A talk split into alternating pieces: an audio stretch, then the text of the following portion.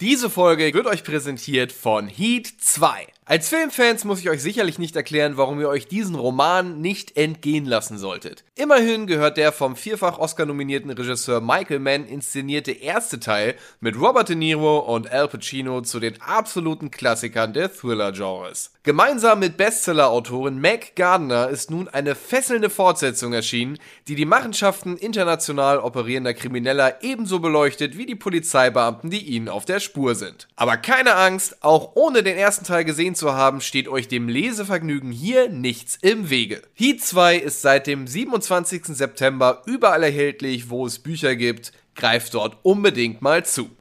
Hey, Stone Cold Steve Austin. Listen to Blouse and Griffin. That's the bottom line because I said so. And if you don't, he'll kick your ass.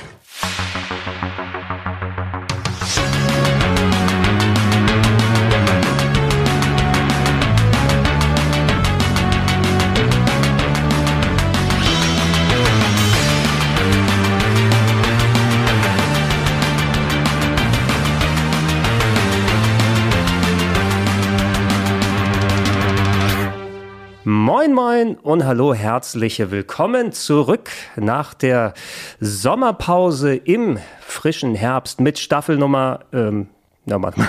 Okay, das hätte ich wahrscheinlich nicht so anfangen sollen. Ich habe gar keine Ahnung, welche Staffel es ist. Aber herzlich willkommen zum Plauschangriff. It's back. Yay! Yay! Fantastisch, fantastisch. Schön, dass äh, nicht nur der Plauschangriff back ist, sondern du auch wird. Ja, ich ja. bin auch wieder dabei. Der Boomer in Ausbildung. Der, wie, der wie bitte? Der Boomer in Ausbildung. Ach, Boomer. Ja. Ich dachte, du bist der Boommann. Weil hast du wieder irgendwelche kontroversen Statements dann ähm, gegeben und jetzt bist du der Boommann? Ja, ich habe gesagt, äh, Kingdom Hearts ist äh, das beste Franchise auf der ganzen weiten Welt. Nein, du, du hast du nicht gesagt, Kingdom Hearts äh, ist ein besseres Crossover als Disney irgendwas? Was war da? Das war doch eine spezielle Aussage, meine ich, ne? Zuletzt im Game Talk? Oh, da war ja was, ja. Aber nee, wir wissen ja alle, das äh, wahre Metaverse ist ja mittlerweile Fortnite. Ja, ja, ja. ja. Da, da kommt niemand dran. Ich warte, bis sie dann äh, Zuckerberg announcen für Fortnite. Ja, das ist, ist wahrscheinlich einfacher, als wenn er versucht, bei sich das Metaverse aufzumachen mit diesen Hesletto-Figuren. Es ist nur eine Frage der Zeit. Oh Gott, ich, also wenn ich mir diese ganzen gerenderten Videos von denen da anschaue, wie das Metaverse ausschauen soll, und das war ja auch, lauf herum und geh in einen gerenderten Laden, um dir da Sachen einzukaufen, die auf deine Bestellliste gepackt werden. Da, da kriege da krieg ich irgendwie Panik davon. Es ist PlayStation Home in. In schlecht? In, in Cartoon-Optik. also, ich habe da ein bisschen Angst vor, weil es, ich, ich bin auch irgendwie froh, dass es sich nicht etabliert hat, aber äh, als er es vorgestellt dachte ich so, okay, schon ein bisschen gruselig, aber es ist schön, dass es sich nicht etabliert hat. Mal gucken, was passiert, weil Meta respektive Facebook, wenn sie eins haben, ist es unser Geld seit vielen, vielen Jahren. Unsere Daten. Unsere da ja, unsere Daten, unser Geld und machen unsere Daten zu Geld zusätzlich. Das heißt, wenn irgendwas nicht funktioniert, der Zuckerberg kann es kaufen, aller mhm. Wahrscheinlichkeit nach. Oder äh, pff, scheitert irgendwann daran, weil niemand äh, die neuen Headsets mehr haben möchte. Oh, Wer weiß. Ja. Ne? Die sind ja auch in Arbeit, habe ich gehört. MetaQuest 3 oder so soll dann irgendwann demnächst mal. Das kann sein, aber die haben ja als erstes den Trend gestartet, dass man Hardware teurer macht. die haben ja ihre Oculus Quest einfach mal teurer gemacht, wo ich dachte, okay, ich habe die vor zwei Jahren, glaube ich, für unter, ich habe die für 250 Euro gekauft, glaube ich. Mhm. Und mittlerweile haben sie die teurer gemacht. Ein paar Monate später sagt Sony auch, ja, ey, PlayStation 5 wird auch teurer aufgrund der Inflation. Und ich denke mir so, ja, die Inflation betrifft uns alle. Also ähm, ich habe jetzt auch nicht mehr Geld. Ja, ja, vor allem für Luxusartikel ist genau das Richtige. Aber was viele Leute nicht wissen, ähm, äh, sowohl die PS5 als auch äh, MetaQuest 3 werden äh, mit russischem Gas betrieben. Aber da ist doch ein Leck in der Pipeline. In allen Pipelines ist ein Leck. Das ist wahrscheinlich Ken Kutaragi hat's durchgebissen oder so. Wirt, schön, dass du wieder da bist. Ähm, schön, dass ihr alle da draußen äh, wieder da seid. Wir hatten ja äh, ein kleines Päuschen gemacht währenddessen. Äh, wir konnten Wirt mit den ganzen Kollegen hier auf der Gamescom sein. Endlich mal mhm. wieder von euch welche dann vor Ort treffen. War sehr, sehr schön. No? Ne? Ja, absolut. Es war auch immer wieder notwendig. Ja, absolut. Mal, mal, mal rauszukommen, mal zu sehen, für, für wen man das alles eigentlich macht. ja, und ob sich die Welt auch verändert hat. Oder generell die Gamescom. Also ich hatte echt Angst gehabt, so, ey, die Gamescom wird keine Besucher haben. Und, die äh, Gamescom hatte alle Besucher. Ja. Definitiv. So ein bisschen. Also ja, ich hatte auch gedacht, da gab es ja diese Vordaten, ähm, äh, die dann gegangen, so Vorverkauf, 60.000 Leute oder sowas, ist natürlich auch enorm über den ganzen ähm, Zeitraum verteilt. Aber wenn du so an diese 300.000 plus dann denkst, wo vorher immer die Rekorde ausgerufen wurden, letzten Endes sind es irgendwas mit 250, 260.000 über das ganze, über die ganze Woche gewesen, was nicht zu viel weniger ist. Und man merkte davon auch nichts in den Hallen, finde ich. Nee, 100.000 weniger als äh, zu Nicht-Corona-Zeiten. Mhm. Aber ich habe dann auch hier so ein bisschen Insider von äh, oh. von dem Volk mitbekommen. Also die Leute in Köln, die Taxifahrer, die haben mir dann noch gesagt, ey, früher war ein bisschen mehr los.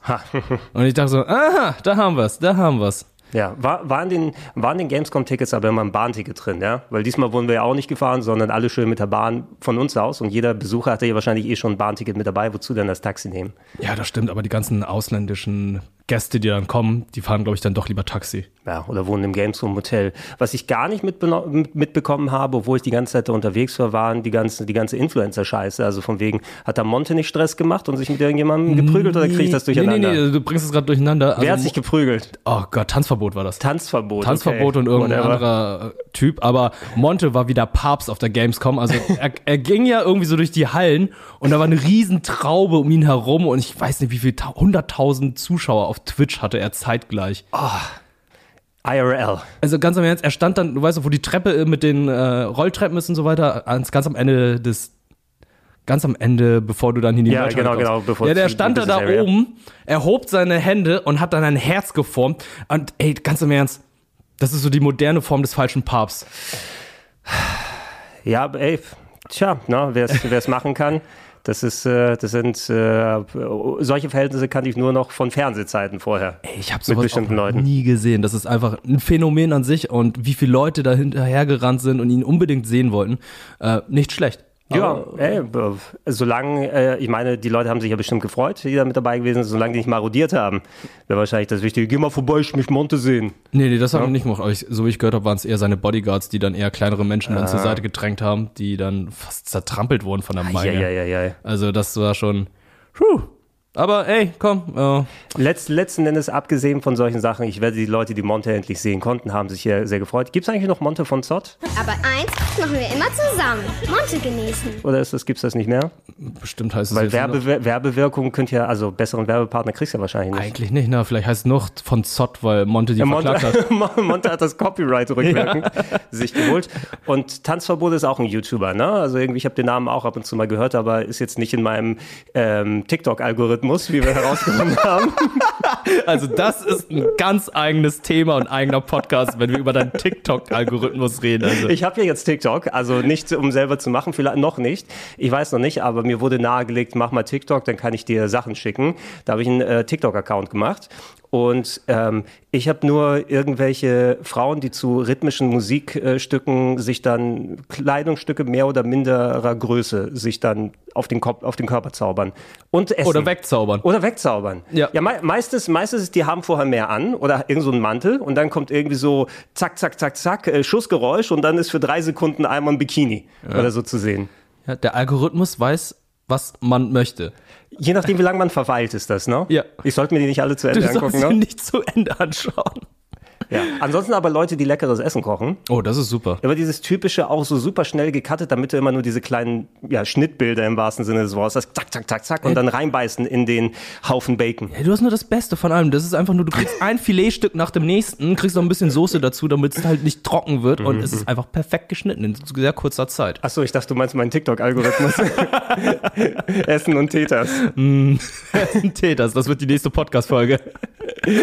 ist wahrscheinlich, das ist der neue Spotify-Cast, Essen und Täters. Mit Böhmermann und äh, Olli Pocher. Oder Powered so. by Tetra Pak. Powered by Tetra Pak. Je nachdem. Äh, wir, was wir heute machen wollen. Ja, wir starten die neue Plauschangriff-Staffel. Ähm, wir, wir sind nochmal hin und her gegangen, haben uns ausgetauscht, was für ein äh, Thema wir zum Start hier angehen wollen. Und äh, wir haben noch ein paar andere in Aussicht. Wir wollten ja auch mal dann über so 2000er, ähm, so äh, nicht Kinderfernsehen, Jugendfernsehen so ein bisschen sprechen. Wir hatten ja auch das 90er-Fernsehen jetzt im letzten Jahr fertig gemacht. Das haben wir noch in Aussicht. Behaltet es im Hinterkopf, pitcht uns gerne Sachen mhm. über Twitter und anderswo über Social Media. Da können wir gerne weitermachen. Aber wir möchten mal ein, ein Unrecht hier endlich zurechtmachen, denn so schön die Spielejahr-Sendungen sind, die wir hier haben, die hast du ja auch teilweise mitverantwortet, hast mitgesessen und äh, mitgemacht. Wir sind gerade dabei, wo wir es aufnehmen, äh, bereiten wir das Spielejahr 2003 vor, sozusagen, bei dem wir dann ähm, ja allumfassend, so gut es geht, on air stundenlang uns die Köpfe zerbrechen, ist das Spiel eine 8,1 oder eine 8,4. Aber was mit den guten Spielejahren? Alles Ja. vor dem Jahr 2000. Ja, also es fehlten ja einige Spiele, die der, äh, in den Spielejahr erschienen, also in dem Spielejahr behandelt wurden, weil die in Japan eventuell schon vorher erschienen sind. Das ist, das ist so eine Krux dann da hier. Also was wir heute machen werden, das habt ihr wahrscheinlich am Podcast-Titel schon gesehen. Wir werden einmal ähm, chronologisch zurückgehen. Ich weiß nicht, wie weit wir zurückgehen werden insgesamt oder ob das in der gleichen Besetzung ist. Aber ich fand das war mal ganz nett, mal ähm, vor allem, weil ich mich auch in der Richtung sowieso für den Future Club und Retro Club auch, aber Future Club sind ja eigentlich das Spiele ja Punkt, Punkt, Punkt nur älter. Ne? Ja. Äh, umgesetzt, nur ein bisschen anders. Äh, mit, Mit extra Meile. Genau, mit dem Jahr 1999 am Ende, weil es so ein, ein ganz, so ein ziemlicher Grenzpunkt gewesen ist, nicht, zum, nicht nur zum Jahrtausendwechsel, weil da so viel Neues an Systemen, an ähm, neuen Konsolen, an neuen Geräten, an Serien, die angefangen haben, so, da war wirklich irgendwie so eine Grenze, wo viel, viel gewechselt ist. Und äh, wenn wir mal einen Blick ein bisschen zurückwerfen, man sieht, dass da einfach ganz, ganz viel dabei ist für uns äh, beide in unterschiedlicher Art, ne? weil vor allem, wir haben ja über uns- unseren dezenten Altersunterschied gesprochen. Ich war im Jahr 1999, äh, wie alt war ich? 21. Ich war zehn. Siehst du, da haben wir ein bisschen unterschiedlich was gespielt. Ne? Und äh, was wir heute machen werden, wir werden ein bisschen durch die Sachen durchgehen. Wir werden ein bisschen über darüber sprechen, was du angesprochen hast. Denn dieses so runterdampfen auf, wie viel haben wir, 25 oder 30 Spiele, die wir in so eine Sendung reinkriegen? 25 waren es. Genau, ähm, damit wir eine Bewertung machen können, damit adäquat drüber gesprochen werden kann, damit die Community voten kann, ist das sehr, sehr runtergedampft. Aber es bedeutet da auch ein paar bestimmte Entscheidungen zu treffen. Du hast die japanischen Spiele angesprochen. Wenn man ganz konkret sein möchte, muss man sagen, okay, wann ist ein Spiel wirklich rausgekommen? Du hast ja oft so gestaffelte Releases gehabt. Irgendein Game kam viele Jahre vorher in Japan raus und dann erst in Jahr XX in Europa und dann nochmal später in den USA oder andersherum. Und ähm, zählst du dann den Japan-Release? Bist du da ganz, ganz strikt? Oder sagst du, ich warte auf das europäische, äh, weil so äh, wurde mir zum Beispiel Paper Mario verhagelt, weil es ja in Japan schon vorher rausgekommen ist. Oder für mich Pokémon Silber und Gold. Ja, äh, hatten wir nochmal Pokémon drin in den Fernsehsendungen? Wir hatten danach Also nie in- wieder Pokémon gehabt. Weil das Pokémon Rot-Blau in Westen 1999 erschienen Mhm. ist und Pokémon Gold-Silber in Japan 99 erschienen ist Mhm. und bei uns im Westen, glaube ich, erst 2001.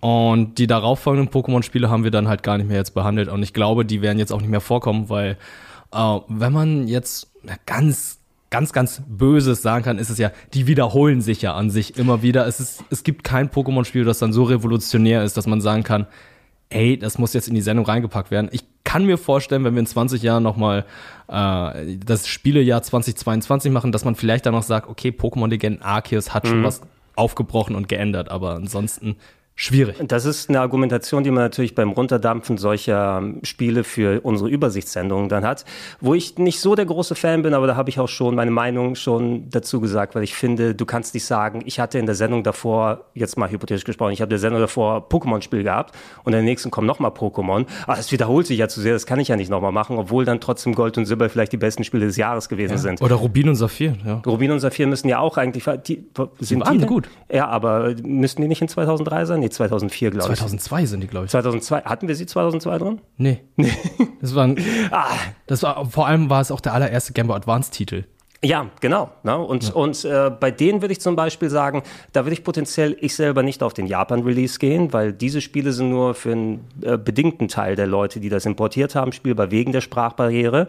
Da muss man bei sprachlastigen Games meines Erachtens auf den US- oder Europa-Release gehen, wo dann eine größere Öffentlichkeit. Hier vor allem die Lokalisation spielt da ja teilweise auch mit rein. Animal Crossing, auch ein sehr, sehr gutes Beispiel. Das, wie ist es, Dobutsu no Mori oder so im Original, war ein N64-Spiel, wurde auf, den, auf dem Gamecube in Japan nochmal neu released. Aber als Animal Crossing hat man nicht nur einfach englische und deutsche Texte draufgetan, sondern an den Grafiken verändert, inhaltlich dran gestrickt und das sind quasi neue Releases. Ja. Und deshalb ist es ein bisschen so eine schwierige Frage. Deshalb, wir werden heute zum Beispiel bei 99, auch wenn es in Japan 96 rausgekommen sind, die Game Boy Pokémons mit äh, Grün und Rot, werden wir natürlich über Blau und Rot dann hier sprechen, über die Edition. Aber auch, ähm, wir haben hier uns äh, referenzweise bei der Übersicht bei Wikipedia mal ein bisschen dran gehangelt. Das ist so meine erste Anlaufstelle, um mal zum Beispiel die Recherche für den äh, Future Club anzufangen. Ich gucke erstmal, weil da aufgelistet ist, ey, was waren die Releases im Jahr? Ist da was Interessantes, wo ich was für die Sendung rausnehmen kann? Kann ich mir da was raussuchen? Und wir werden jetzt nicht jedes Spiel 15 Stunden bequatschen, sondern zu jedem haben wir hier und da ein bisschen was zu sagen, zu manchen nicht, werden wir die überspringen und äh, mit unterschiedlichen Perspektiven Womit ich anfangen möchte, ähm, bevor wir an die Spiele dann selber gehen, es gibt einiges an Ereignissen, die man äh, beleuchten müsste. Und hier auf Wikipedia ist es auch schön äh, in, in verschiedene Kategorien gepackt. Ich habe hier zum Beispiel äh, Firmenkäufe, die mit dabei sind, Firmenübernahmen. Wir haben Events, die mit Videospielen zu tun haben. Äh, wir haben Lawsuits, ja, ja, äh, Klagen, die gemacht wurden Sachen Videospiele, die wollen wir auch noch mal ein bisschen durchgehen und werden uns dann in Ruhe den Games widmen. Wenn ich hier auf Events so schaue, mit am interessantesten, hardware-technisch muss man sagen, im Mai 99 hat Nintendo wohl mit der Arbeit am GameCube angefangen, intern. Damals noch unter dem Codenamen Project Dolphin, kennt man ja heutzutage maximal durch den Emulator, der ja auch dann Dolphin heißt deswegen. Aber ja, äh, gibt es eigentlich... Oder? Wie bitte? Der Chip hieß, glaube ich, Dolphin und ich glaube, auf dem äh, Chip ist sogar noch ein kleiner Delfin zu sehen. Das kann, das. Gut, kann gut sein auf der Platine. Also ich weiß auch nicht mehr, was genau die Technik da drin war. Ähm, war hatte da ähm, Nintendo schon mit AMD zusammengearbeitet? Ich bin mir nicht mehr ganz sicher. Auf jeden Fall, die haben ja auch schon länger äh, dann verschiedene Kooperationen gehabt und der GameCube war ja auch dann am Ende ein ziemlich gutes Stück Hardware in einem ziemlich ungewöhnlichen Gehäuse. Mhm. Und 99 klingt für mich dann vergleichsweise früh, aber ja, es ergibt ja Sinn. Es kam ja auch schon 2.1 raus, der GameCube. Ja. No? ja. Ähm, da haben sie recht schnell entwickelt, muss ich man muss sagen. Ich auch sagen, das geht richtig fix. Also es ging richtig fix bei dem, wenn man so bedenkt, wie lange sie am N64 saßen.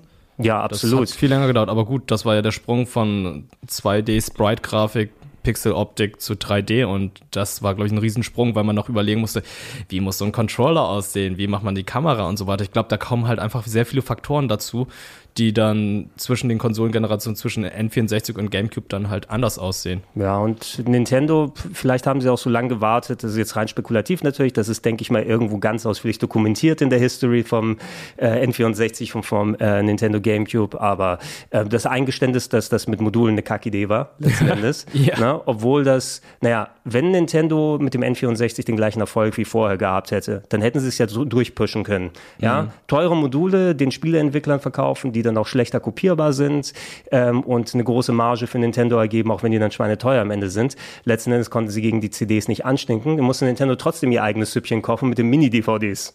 Das heißt, bei der Switch 2 werden wir wieder Mini-DVDs bekommen? Äh, UMDs. U oh, UMDs waren auch geil. Die waren ziemlich geil, ne? Ja. Auch wenn es eigentlich auch nur kleine Discs waren, also noch kleiner als die GameCube-Dinger. Die sind ja die ähm, typischen 8 cm Mini-CDs, also 8 cm Durchmesser, mhm. ähm, wie du sie ja auch äh, bei alten äh, Computerlaufwerken oder CD-Spielern, da hast du ja auch die innere Aussparung, wo du diese kleinen Mini-CDs ja. reinpacken kannst. Mhm. Äh, ich hatte auch einen Mini-CD ähm, Walkman, so einen Player für unterwegs. Oh, wirklich? Ja, okay. also ähm, als ich dann geswitcht bin, irgendwann dann natürlich vor MP3-Player-Zeiten, aber ich glaube, den habe ich vielleicht sogar irgendwo noch, so einen kleinen blauen, wo man äh, CD-RWs, brennbare Mini-CD-RWs dann, ähm, und da hat natürlich nicht eine volle CD draufgepasst, ähm, aber mhm. es müsste sogar eine MP3-Abspielfunktion gehabt haben. Also zumindest dann, als man noch ganz klobige Geräte mitgenommen hat. Irgendwann war ich dann beim iPod Shuffle. Ach, das waren coole Zeiten. Ja, nee, aber du hast gesagt, Nintendo musste sich einiges überlegen. Controller bin ich im Nachhinein auch nicht der allergrößte Fan vom GameCube-Controller, muss ich sagen. Diese komischen Nierenformen. Was cool war, waren die Trigger, fand ich. Ne? Also zum Gas geben. Also, mir gefühlen sie um einiges besser als jetzt so die Dreamcast-Trigger, die ja auch schon den, mm. den Trend angefangen haben. Ja.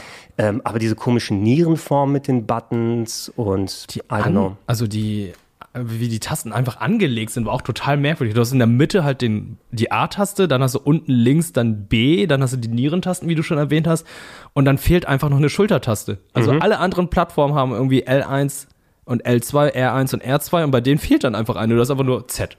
Ja, und, und äh, du, du, genau, der, der, was ja eigentlich der Trigger war, der hinten in dem Pistolengriff beim N64-Controller äh, war, damit du quasi so damit schießen kannst. Aber hier du hast ja nicht mehr das, das Replizieren des Schießens, sondern du hast es einfach als ein Button, der oben drauf geklatscht ist. Mhm. Also ein bisschen letzten Endes wird. Ich finde, Nintendo hat auch Controller-mäßig ein bisschen abgebaut, leider. Also von den ganz simplen N äh, Super Nintendo und NES-Zeiten. N64 war an sich auch cool, wenn man die linke Seite ignoriert hat.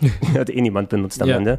Aber GameCube nicht so mega doll. Ähm, Nintendo Wii interessant für das Steuerungsprinzip, aber ich spiele jetzt nicht auch unbedingt mit den Joy-Cons auf die Seite gelegt, so ganz gerne, oder mit den getrennten Analogsticks.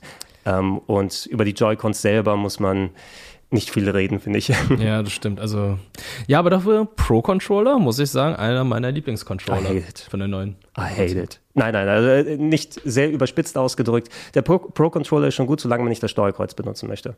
Weil Steuerkreuz finde ich äh, schrecklich auf dem Pro-Controller. Habe ich bisher noch nicht benutzt. Ja, das war der, äh, ich glaube, die Initialzündung war, wo ich äh, mit Fabian hier Celeste? Celeste gespielt habe und du einfach präzises Movement. Ich spiel, solche Dinge kann man nicht mit Analogstick spielen, ist ja Quatsch. Ja, ja, aber ähm, ich habe einfach viel besser bin ich mit dem PS4-Pad und äh, Bluetooth-Adapter gefahren. Ja, das Einfach gleiche gilt für mich auch mit Tetris 99. Das kannst du einfach nicht mit einem Pro-Controller spielen. Ja, ne? Das ist halt so schwammig, und mit- gerade mit dem Steuerkreuz, deswegen ist es dann eher mit den Joy-Cons einfacher, wo dann. Wie kann Nintendo kein gutes Steuerkreuz haben? Die haben geht das nicht. Ding erfunden! Die haben das Ding erfunden. Ja, ah.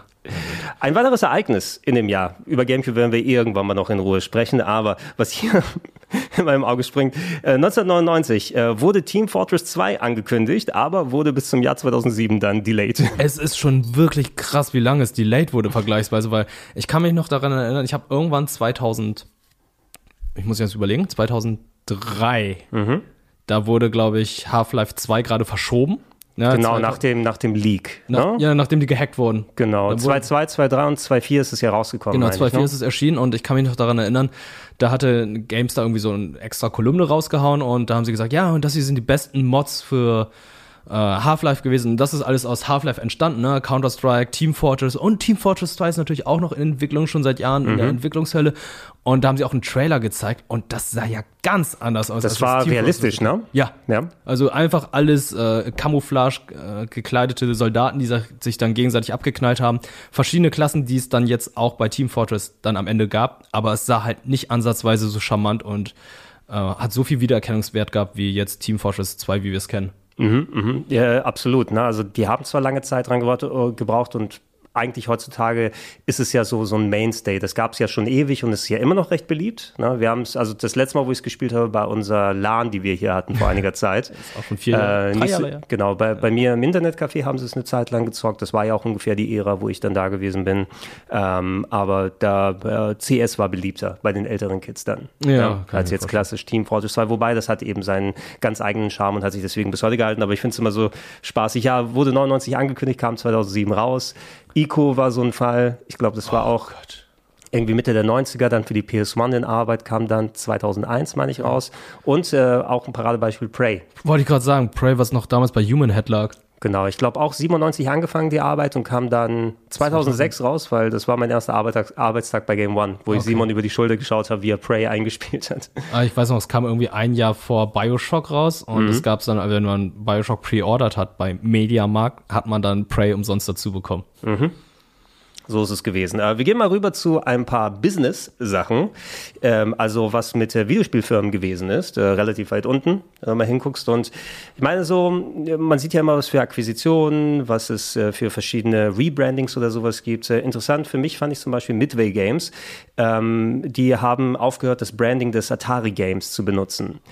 Midway hatte als Firma die Marke Atari Games eingekauft irgendwann mal.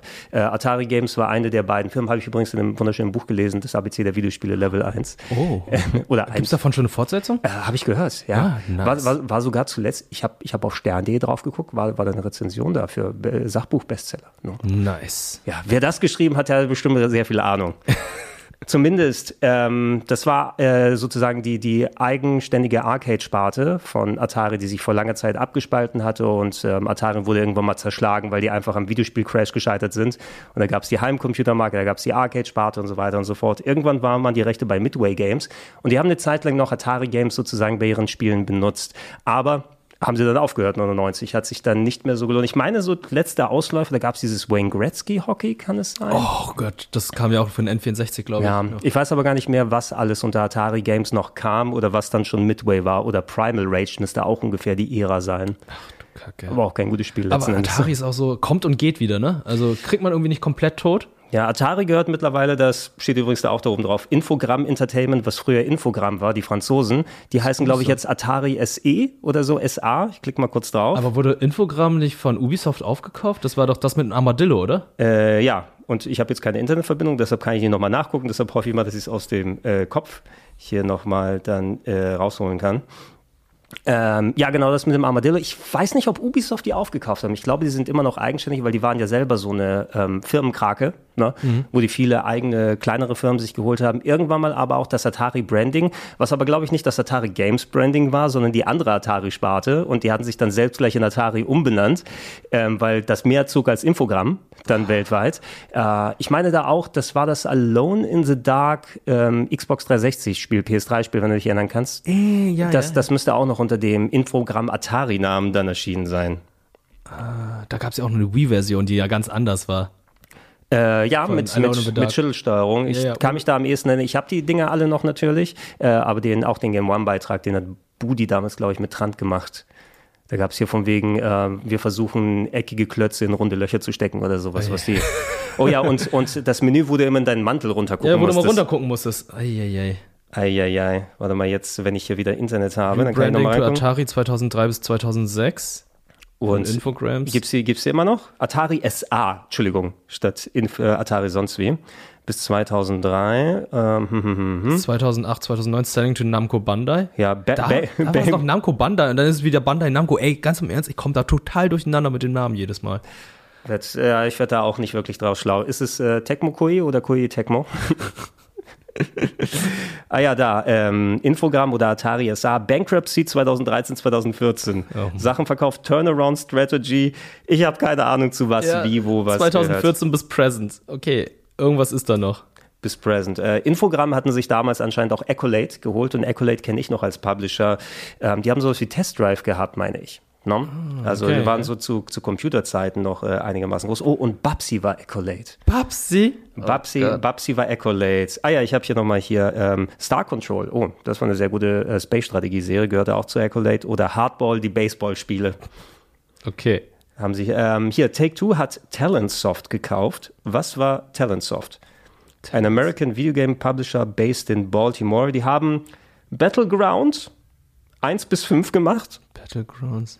Battleground Ardennes, Gettysburg, Shiloh, Waterloo, Antietam, Age of Sail, Eastfront. Oh, nee, Entschuldigung.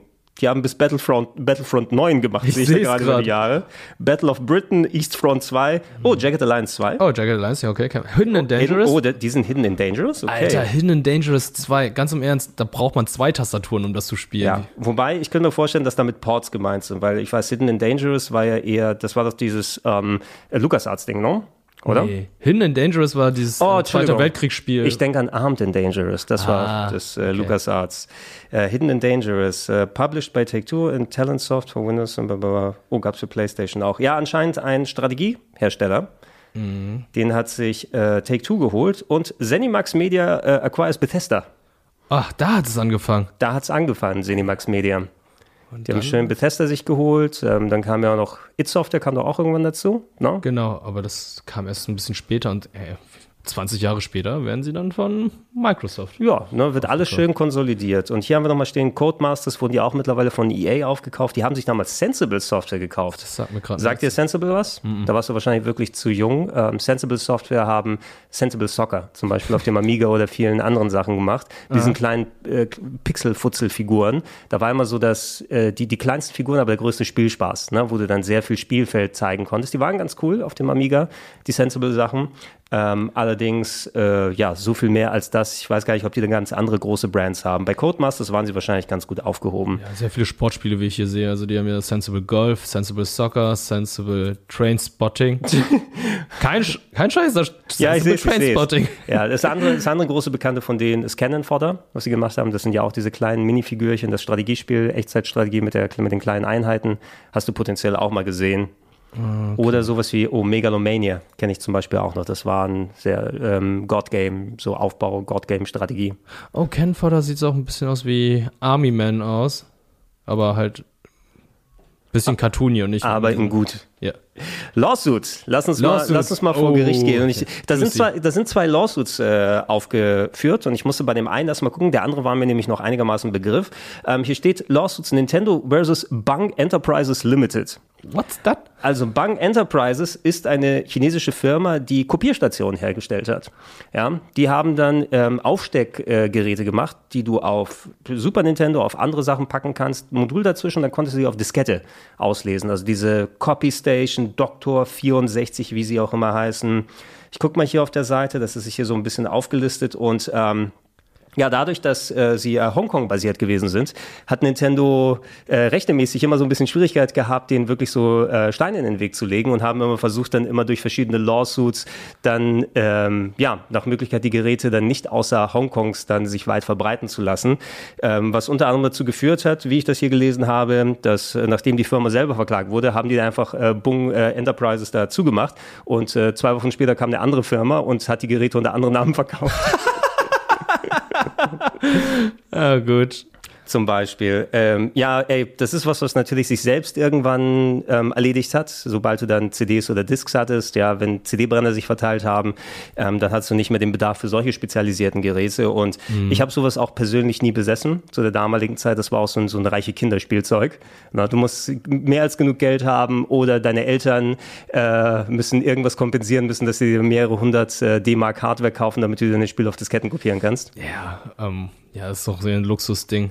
Aber interessant, es ist äh, das typische Phänomen von, äh, man schlägt einen Kopf ab und es wachsen zwei nach. Ja, ganz genau. Wir müssen mal bei Zeiten reden, das war auch in der ganzen Buchrecherche, nochmal bin ich mal durch ähm, äh, so verschiedene Hongkong-Systeme durchgegangen. Jackie Chan hat ja seinen eigenen Computer gehabt. Ja, Ah, ich kann mich daran erinnern, aber es war auch ein Lerncomputer. genau. Na, es müsste so ein rebranded, kann ein MSX-Computer oder so gewesen sein. Gab es ja viele verschiedene in Asien und ähm, da oder es könnte einer dieser Famiclone gewesen sein. Also du hattest ja auch diese NES Ja. Collections oder sowas, die dann. Äh, ich muss noch mal gucken, was genau war, aber ich habe da auch etliche Packungen gesehen, wo Jackie Chan dann auch das als Lerngerät verkauft hat. Aber da waren entsprechend natürlich auch Spiele dabei und Slots. Ähm, entweder MSX oder ein Famiclone, eins von den beiden. 想当年，我是用船头来打天下。如今这电脑时代，我儿子要用小霸王来打天下。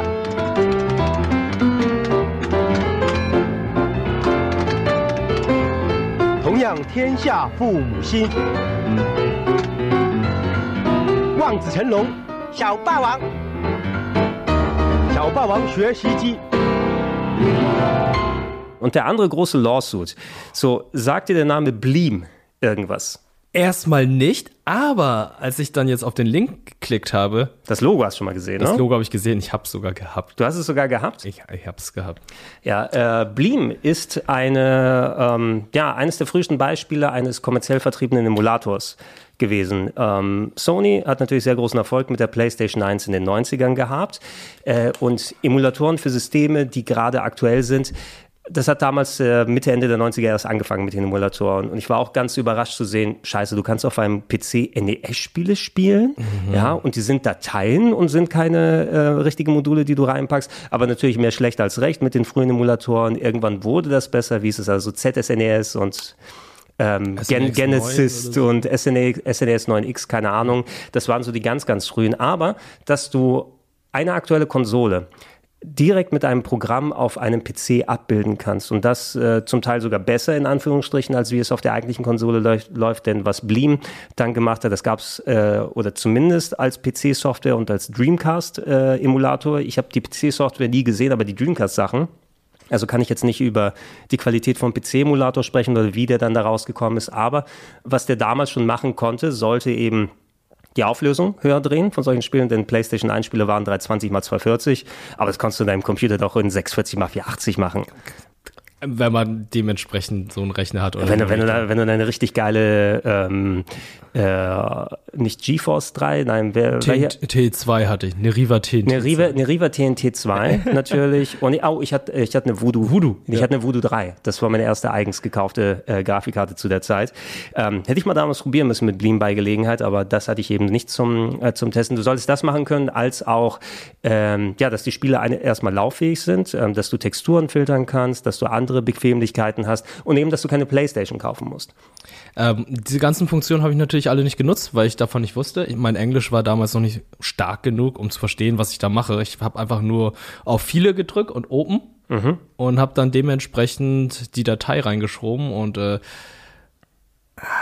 ich habe eines der Spiele gespielt, zwar nicht direkt im Jahr 2000 oder ich glaube eher, doch 2001, 2002 habe ich die gespielt.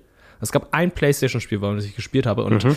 das Spiel kam recht spät nach Deutschland und von einem Franchise, das zu dem Zeitpunkt sehr, sehr beliebt war, weil es davon irgendwie keine anderen Spiele in Deutschland gab. Und alle wollten es unbedingt spielen. Oh, ist es äh, Dragon Ball Final Bout? Genau. Ah, wir wissen Bescheid, ne? Ja, oh Gott, ist das Spiel schlecht. Natürlich auch die französische Fassung, of weil course. die Franzosen natürlich damals Dragon Ball hatten, die Deutschen natürlich nicht.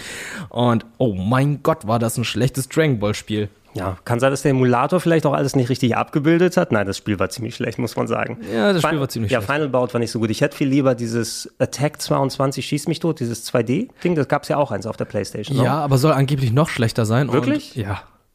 Es, ist, äh, es sind zwar Sprite-Grafiken, aber so ich mitbekommen habe, soll es viel, viel schlechter gewesen sein und hat nur mehr Kämpfer gehabt. Für mich war es ja damals auch der Spoiler schlechthin, weil Dragon Ball GT lief damals noch nicht im Fernsehen und du hast ja auch irgendwie kaum Informationen zu Dragon Ball GT bekommen. Also ähm, ich glaube, zu dem Zeitpunkt kam gerade Z raus mhm. und die Dragon Ball Manga sind gerade durch gewesen mit Band 42, aber Dragon Ball GT gibt's ja nicht als Manga. Das ja. heißt, ich habe keine Ahnung, was da passiert. Ich sehe da einfach einen kleinen Son Goku. Äh, ich sehe da Pan. Wer ist, wer ist Pan, ne? Ja, und der Pan kannte man ja schon am Ende. Kann man den Roboter auch spielen? Stimmt, ne? Nee. Nee, konntest du nee. Roboter nicht spielen? Nee, aber da kanntest du irgendwie so einen großen Affen spielen, der irgendwie Vegeta hieß oder, oder hast du irgendwie Gegner, nicht oder hast du Baby gehabt und ich dachte so, what the fuck, was, was ist das denn hier alles? Aber wir wollten es unbedingt spielen, weil es Dragon Ball war. Ich sag dir, und den, den Hype, den du dir machst und dann Dragon Ball GT siehst irgendwann mal und dann sagst, ah. Ja. Ja. ja. Wobei ich habe, also ich habe ein bisschen Spaß mit Dragon Ball GT schon gehabt, um da mal den, den Schlenker zu machen, bevor wir zu Bleem wieder zurückgehen. Ähm, ich mochte diese so ein bisschen Cypher, das bisschen Cypher-mäßige, wo die auf dem Planeten rumgeflogen sind, da hatte, waren ja die Folgen in sich abgeschlossen fast. Ne? Mhm. Das war so der, der, der erste Teil, so der von Dragon Ball GT, ja. wo Pan, Goku und der kleine Roboter dann im ganzen und Weltraum und Trunks, ja genau, ja. im Weltraum unterwegs gewesen. Das war, hat mich ein bisschen mehr an das Original Dragon Ball erinnert, was ich sehr, sehr mag, eben das Comedy-lastige. Ja, dieses Abenteuerlastige ist ja auch der Grund gewesen, weshalb die Son Goku ja wieder klein gemacht haben, weil die meinten so, ja, wir mochten halt die alten Geschichten von dem kleinen Son Goku. Okay, Dragon Balls macht Son Goku wieder zum kleinen Jungen. Ich so, ja, okay. ihr, habt, ihr habt Gohan und Goten, ihr habt kleine Son Gokus, Leute. Ihr könnt eine Serie um die drumherum basteln. Das sind sogar die, sind sogar die gleichen Sprecher. Machen wir alles fertig. Ja. So, ähm, was Bleem speziell angeht. Ich kannte es eher, weil ich davon auch viel auf den Webseiten damals und in den Zeitschriften mitbekommen habe. Und nicht in der PC-Variante, sondern ich kannte es als Bleemcast. Der Bleemcast. Also, was äh, Bleem nämlich äh, äh, möglich gemacht hat, du solltest solche Boot-CDs haben, die du in deinen Dreamcast reinpackst. Und äh, wenn du die startest, kannst du dann deine originale PlayStation-CD einlegen und dann solche Spiele wie Metal Gear Solid, wie Gran Turismo spielen. Und ich glaube, hier war noch ein anderes nochmal vermerkt. Genau, Gran Turismo 2, äh, Gran Turismo 2, nicht Gran Turismo, Gran Turismo 2, Tekken 3, Metal Gear Solid. WWF SmackDown wurde dafür noch vorbereitet, ist dann letzten Endes nicht rausgekommen. Es gab Tests mit Final Fantasy 9, es ist da lauffähig gewesen wäre. Der, der Ursprungsgedanke war eine Bootdisk, die dann allgemein funktioniert. Mhm. Hat dann letzten Endes, ich weiß nicht, ob es genau dann Technik war oder weil Sony dann schon mal mit Klagen dann die in Grund und Boden versucht hat zu zernichten. Äh, es wurden Einzelgame-Discs, die du letzten Endes kaufen musstest. Du musstest also eine Disc kaufen und bei der ging es dann nur, die bootest du und dann kannst du nur äh, Gran Turismo 2 drauf zocken. Mhm. Ähm, und dann lief es auf dem Dreamcast tatsächlich. Du brauchst es keine Playstation und konntest da eben mit höherer Auflösung fahren und so weiter und so fort. Sony hat ihn natürlich sofort verklagt mhm. und gesagt, hey, ähm, ihr macht das Playstation BIOS irgendwie lauffähig auf anderen Geräten. Das ist natürlich, das ist Copyright, ne? äh, funktioniert nicht. Ich glaube, da hat Sony verloren. Die diese, diesen, äh, diese Klage. Und äh, dann hätten Bleem theoretisch weitermachen können. Es gab noch eine weitere Klage, weil die äh, Screenshots benutzt haben in der Werbung und gesagt haben, guck mal, wie hässlich das auf der Playstation aussieht und wie geil mit höherer Auflösung auf dem Dreamcast. Ähm, haben die auch äh, nicht gewonnen, weil vergleichende Werbung ist erlaubt in den USA. Ich damals zumindest. Sagen, ja. Ähm, nichtsdestotrotz aber, da sind sehr hohe Prozesskosten mit einhergegangen mhm. und äh, letzten Endes nach einer Handvoll Spielen, es sind keine Packs rausgekommen, außer eben nur Metal Gear Solid, ähm, Gran Turismo 2 und Tekken 3, dass du die dann einzeln kaufen kannst. Ähm, danach wurde das auch relativ schnell eingestellt und das gab es dann nicht mehr. Ähm, hier ist noch vermerkt, dass es eins der wenigen Spiele war, die einen sehr starken Copyschutz dann hatten, also Spiele in Anführungsstrichen, aber die Software, eine der wenigen, die nicht richtig kopiert werden konnte. Erst äh, knapp zehn Jahre später gab es äh, gecrackte Versionen, die du dann auf Dreamcast so spielen kannst. Krass. Also hat einen besseren Kopierschutz als die komplette Dreamcast-Bibliothek, die Bleamcast-Sachen. Ja. Very, very interesting. So, gehen wir mal wieder zurück. Ähm, dann gehen wir hoch zu Hardware. Hardware, die Hardware. released wurde, weil wir sind ja natürlich im Jahr 1999 und da gab es einiges, was äh, rausgekommen Der ist. 9.9.1999. Ja, Quiet! You will listen to these facts about Germany. Our economy is the strongest in Europe. Yeah. Fact! The glorious sons of Germany are the most handsome. Fact! You all drive our efficient cars. Germany always wins. you will play me head to head online through your Dreamcast, as you say. Come and have a go if you think you're hard enough. Dreamcast, play online. Hast du einen Dreamcast gehabt oder konntest du das damals spielen irgendwann so? Äh, weil ich könnte mir vorstellen, wenn du damals 10 gewesen bist, das war ja auch sehr schnell vorbei mit dem Dreamcast. Es war sehr, sehr schnell vorbei. Also ich habe keinen gehabt. Ähm, in meinem Freundeskreis hatte, hatte ein Kumpel von mir dann halt einen Dreamcast gehabt, aber auch erst ein paar Jahre später, nachdem die Dreamcast schon tot war. Aber ich habe sehr viel Dreamcast im Kaufhaus gespielt. Kennt man ja, geht zu Karstadt nach der Schule Ja. und so weiter, hängt da ab, guckt da die neuen Konsolen. Und da Das war war meine gesamte Schulzeit. ja, das war auch bei mir halt so. Und äh, ich habe dann halt sehr viel Crazy Taxi und Power Stone gespielt. Ja, aber das sind gerade auch die richtig Partyspiele. Vor allem im Kaufhaus hat es auch Sinn ergeben, weil hast du da einen Dreamcast mit vier Controllern aufgebaut?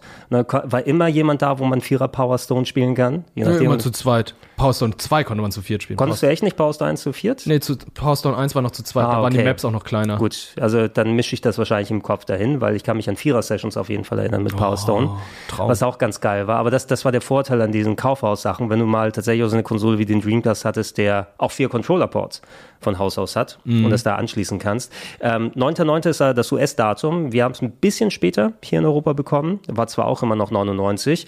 Ähm, ich war damals an der Uni. Und äh, ich hatte mir extra Geld angespart, damit ich mir den kaufen kann. 500 D-Mark hat er zum Launch gekostet. Ja, 100, teuer. 100 D-Mark die Spiele, äh, aber nur die Sega-eigenen Spiele, weil die, die wie, wie Nintendo, die haben ihre eigenen ein bisschen günstiger verkauft. Das heißt, wenn du ein Third-Party-Spiel haben wolltest, ähm, hat schon so 130 bis 150 D-Mark gekostet. Ich habe mir genug Geld eingespart, um die Konsole erstmal ein Spiel zu kaufen und dann gleich nochmal in die Läden geguckt. Ich hatte noch Geld, ein zweites Spiel mit dazu. Ähm, Sonic Adventure, ja, war mein Launchspiel, das wollte ich unbedingt haben. Mhm. Klar, guter ja. Pick. Ähm, 100 D-Mark und ich glaube 130 D-Mark für Ready to Rumble Boxing. Oh. Es war okay, aber es war nicht 130 Mark okay. Ja. Mein Problem war, ich hatte es komplett verrafft, ähm, weil ich hatte gedacht, oh, kann ich dann irgendwie hier mit dazu kaufen und alles und alles, aber Memory Card hatte ich noch nicht. Ja. Ne? Und äh, ich konnte mir erst eine Woche später dann zulegen. Ich weiß jetzt nicht mehr, ob es dann Supply-Sachen waren oder ob ich da nicht mehr Geld genug hatte. Kann beides gewesen sein. Aber ich weiß, dass ich ähm, ein bisschen Ready to Rumble Boxing gespielt habe und meinen Dreamcast nach knapp eine Woche angelassen habe, um meinen Sonic Adventure Save nicht zu verlieren, weil ich hatte nichts zum Abspeichern. Oh, und dann hast du diese scheiß VMU gekauft und musstest feststellen, okay, die ist mega teuer und da musste ja sogar noch eine Batterie rein oder so. Es ist eine Batterie ist drin, so eine dieser Knopfzellen oder vielleicht sogar zwei, boah, ich weiß es nicht mehr. Ähm, ich habe noch ein paar VMUs äh, daheim, ich muss die mal aufschrauben und gucken. Ja, du musst eine Schraube aufmachen. du hast keinen VMU Tamagotchi? Benutzt du den nicht? Ich habe genug Chaos aufgezogen, das sage ich dir zu der Zeit damals. Äh, wurde natürlich auch gleich den Screen und quasi Gameboy-mäßig das machen kannst, aber es waren ja eh alles nur kleine Gimmicks, die man nicht viel benutzt hat. Das Problem war, dass ähm, diese Batterie relativ schnell leer gegangen ist. Ja, du hast sie ja auch dann benutzt, wenn du sie reingepackt hast in den Controller. Da war ja auch ein Schirm da drauf, wo da verschiedene Sachen angezeigt werden können. Code Veronica zum Beispiel, deine Energieleiste, dass du die da sehen kannst. Was echt cool ist. Ja. Problem ist, wer guckt auf seinen scheiß Controller, wenn du spielst? Ne? Sagt das mal Nintendo 14 Jahre, 3, 12 Jahre später in der Wii U. Ja, genau. Ne? Also Wii U ist exakt das gleiche Problem. Ich gucke da noch nicht drauf. Ich, maximal bei Wii U war es wenigstens ganz cool. Das Ding war da Hintergrund beleuchtet, ja, und du, wesentlich größer und du hast ein Touchscreen dann auch nochmal drauf. Deshalb Ja. kann ich für das Menü bei Zelda spielen oder sowas da drauf. Da ging das dann noch. Aber beim Dreamcast selber bin ich, ich habe immer konkret vergessen, da drauf zu gucken. Ähm, die Batterie, egal was du gemacht hast, selbst wenn du die so drin gelassen hast, die ging recht schnell leer. Und der Dreamcast hat dich immer dran erinnert beim Einschalten. Da kam nämlich immer ein Piep, ein lautes Piep, wenn deine Batterie leer ist. Jedes Mal, wenn du sie da drin hast. Äh, plus noch Rumble Pack, was du natürlich extra mit dazu packen kannst. Die hatten ja zwei Slots gehabt, das Genau, stimmt. zwei Slots. Ah, das ähm, das hat sich ja, deswegen hat sich das ja Microsoft alles abgeschaut. Ne? Mhm. Also äh, Xbox oder Microsoft selber hatten ja auch ursprünglich mal Ideen mit äh, Sega zu kooperieren für die Xbox oder für das, was später zu der Xbox geworden ist. Und wenn man auf den ganz alten Xbox-Controller hinschaut, da sieht man schon, dass da so ein bisschen die Dreamcast-Controller-DNA drin ist. Mit den zwei Slots, mit den Placements der Sticks und so weiter, nur Mhm. wesentlich europäischer und amerikanischer von der Größe. Alter, der Duke. Ich, ich kann den immer noch nicht richtig halten. Das ist ganz, ganz merkwürdig. Also ich weiß, was haben sich dabei gedacht, dieses fette Riesenlogo da einfach mitten drauf zu tun? I don't get it. Ne? Es ist ein tragendes Element. Ja, genau, genau. Das ist für die Statik. Ne? Weil sonst, sonst kippst du über vor dem Controller. Äh, Dreamcast an sich aber, fantastic, also fantastische Konsole, vor allem, weil du tatsächlich das erste Mal Arcade-Games in 1 zu 1 Qualität, wenn nicht sogar besser, daheim spielen kannst. Ne? Da werden wir auch ein bisschen bei den Spielen jetzt hier eingehen. Also Sonic Adventure war sowieso eins der Spiele für mich damals. Äh, wer sich gerne meine Meinung vor x Jahren angucken möchte, schaut sich das ausgegraben aus einer ganz frühen äh, Game One-Sendung an mit dem jungen Gregor aus dem Jahr 2008 oder so, wo ich dann fabuliere drüber, wie ich dann äh, mit dem goldenen Sonic Endgegner kaputt mache und die geile Heavy Metal Musik dann äh, äh, rüberdonnert.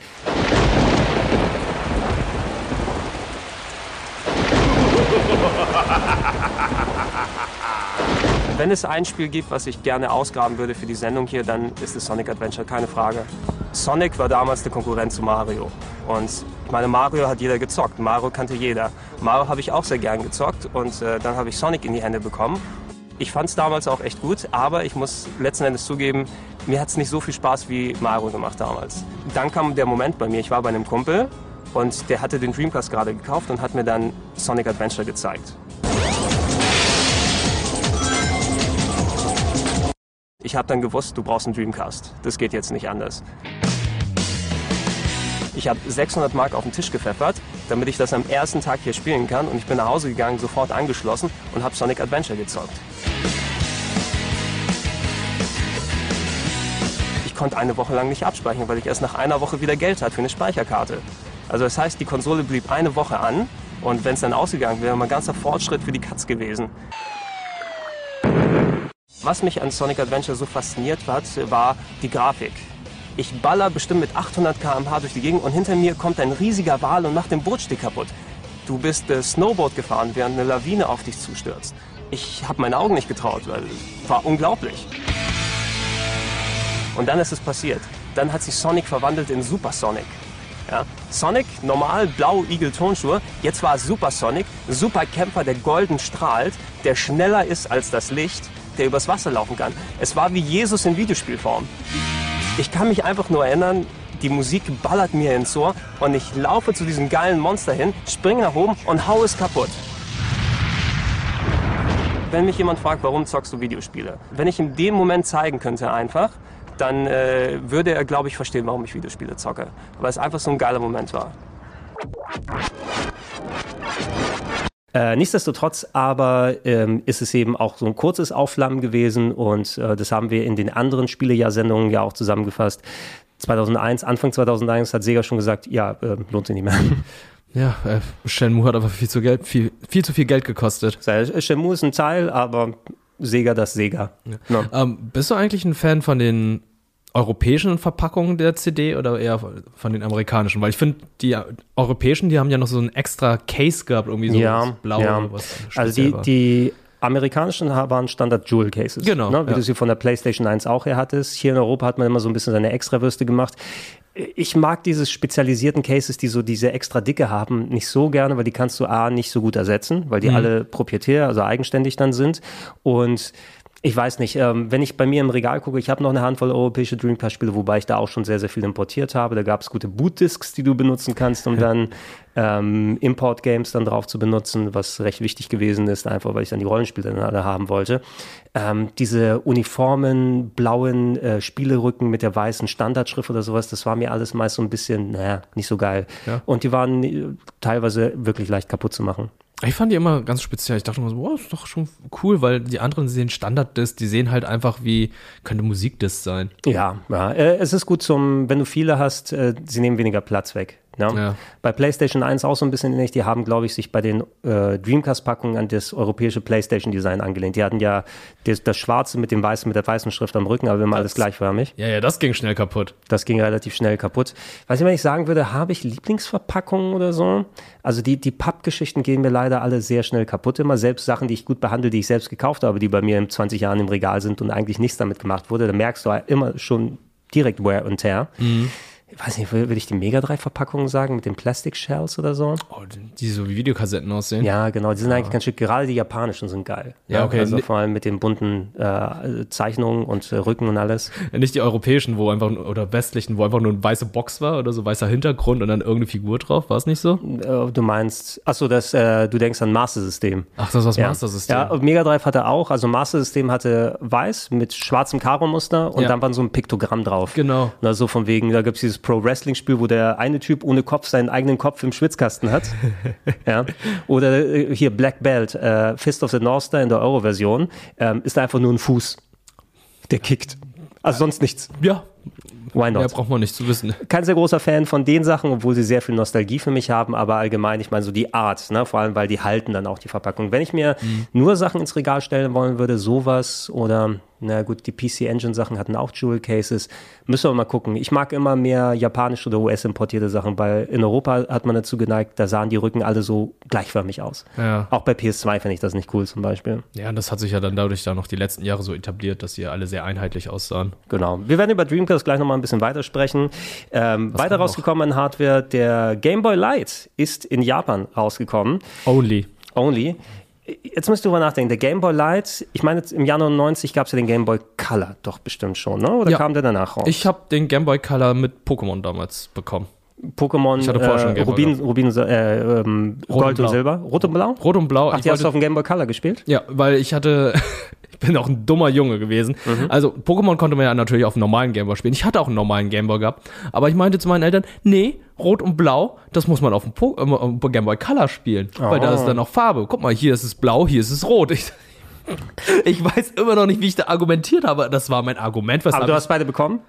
Ich habe einen Game Boy Color bekommen und Pokémon Rot. Okay, ja. Äh, immerhin, ne? äh, Game Boy Color hat ja zum Teil die ähm, Super Game Boy Farbgebung mit übernommen, die Mhm. ja diese Schwarz-Weiß-Spiele oder vier Graustufenspiele dann äh, Du konntest ja ein bisschen mehr mit Farben anstellen, ne? dass die zum Genau. Beispiel andere Farbpaletten für die Pixelfiguren hatten, andere für die Hintergründe, dass du da, dass es nach mehr aussah. Und äh, die hatten ja auch dann, zumindest bei den Pokémon-Sachen, schätze ich, wenn der Game Boy Color wahrscheinlich darauf zugegriffen hat, du konntest ein bisschen mehr an unterschiedlichen Farben sehen. Ja, also du, das war halt einfach nur so, dass du zum Start des Game Boy Colors dann einfach entweder die Pfeiltasten drückst oder A oder B und dadurch konntest du dann Ah, die Farbgestaltung- Farbpaletten die durchschalten. Mhm. Farbpaletten durchschalten und aussuchen, was du haben möchtest. Und der Unterschied zwischen Pokémon Blau und Rot war halt einfach, wenn du die, das blaue Modul hast, dann hast du das komplette Spiel im Blau und deine Spielfigur und andere wichtige Sachen waren rot. Mhm. Und hast du Pokémon Rot gehabt, war das komplette Spiel rötlich und alles Wichtige, was man zu se sehen muss, ist dann ein bisschen grünlich. Okay, ich kann, ich kann mich an die Super Game Boy Rahmen erinnern, die die Dinger hatten. Die waren cool. Die, die waren ganz cool. Die hat Ja. man aber, glaube ich, wirklich nur auf dem Super Game Boy gesehen. Genau. Im Game Boy Color hat es wenig Sinn ergeben, da wäre es ja noch,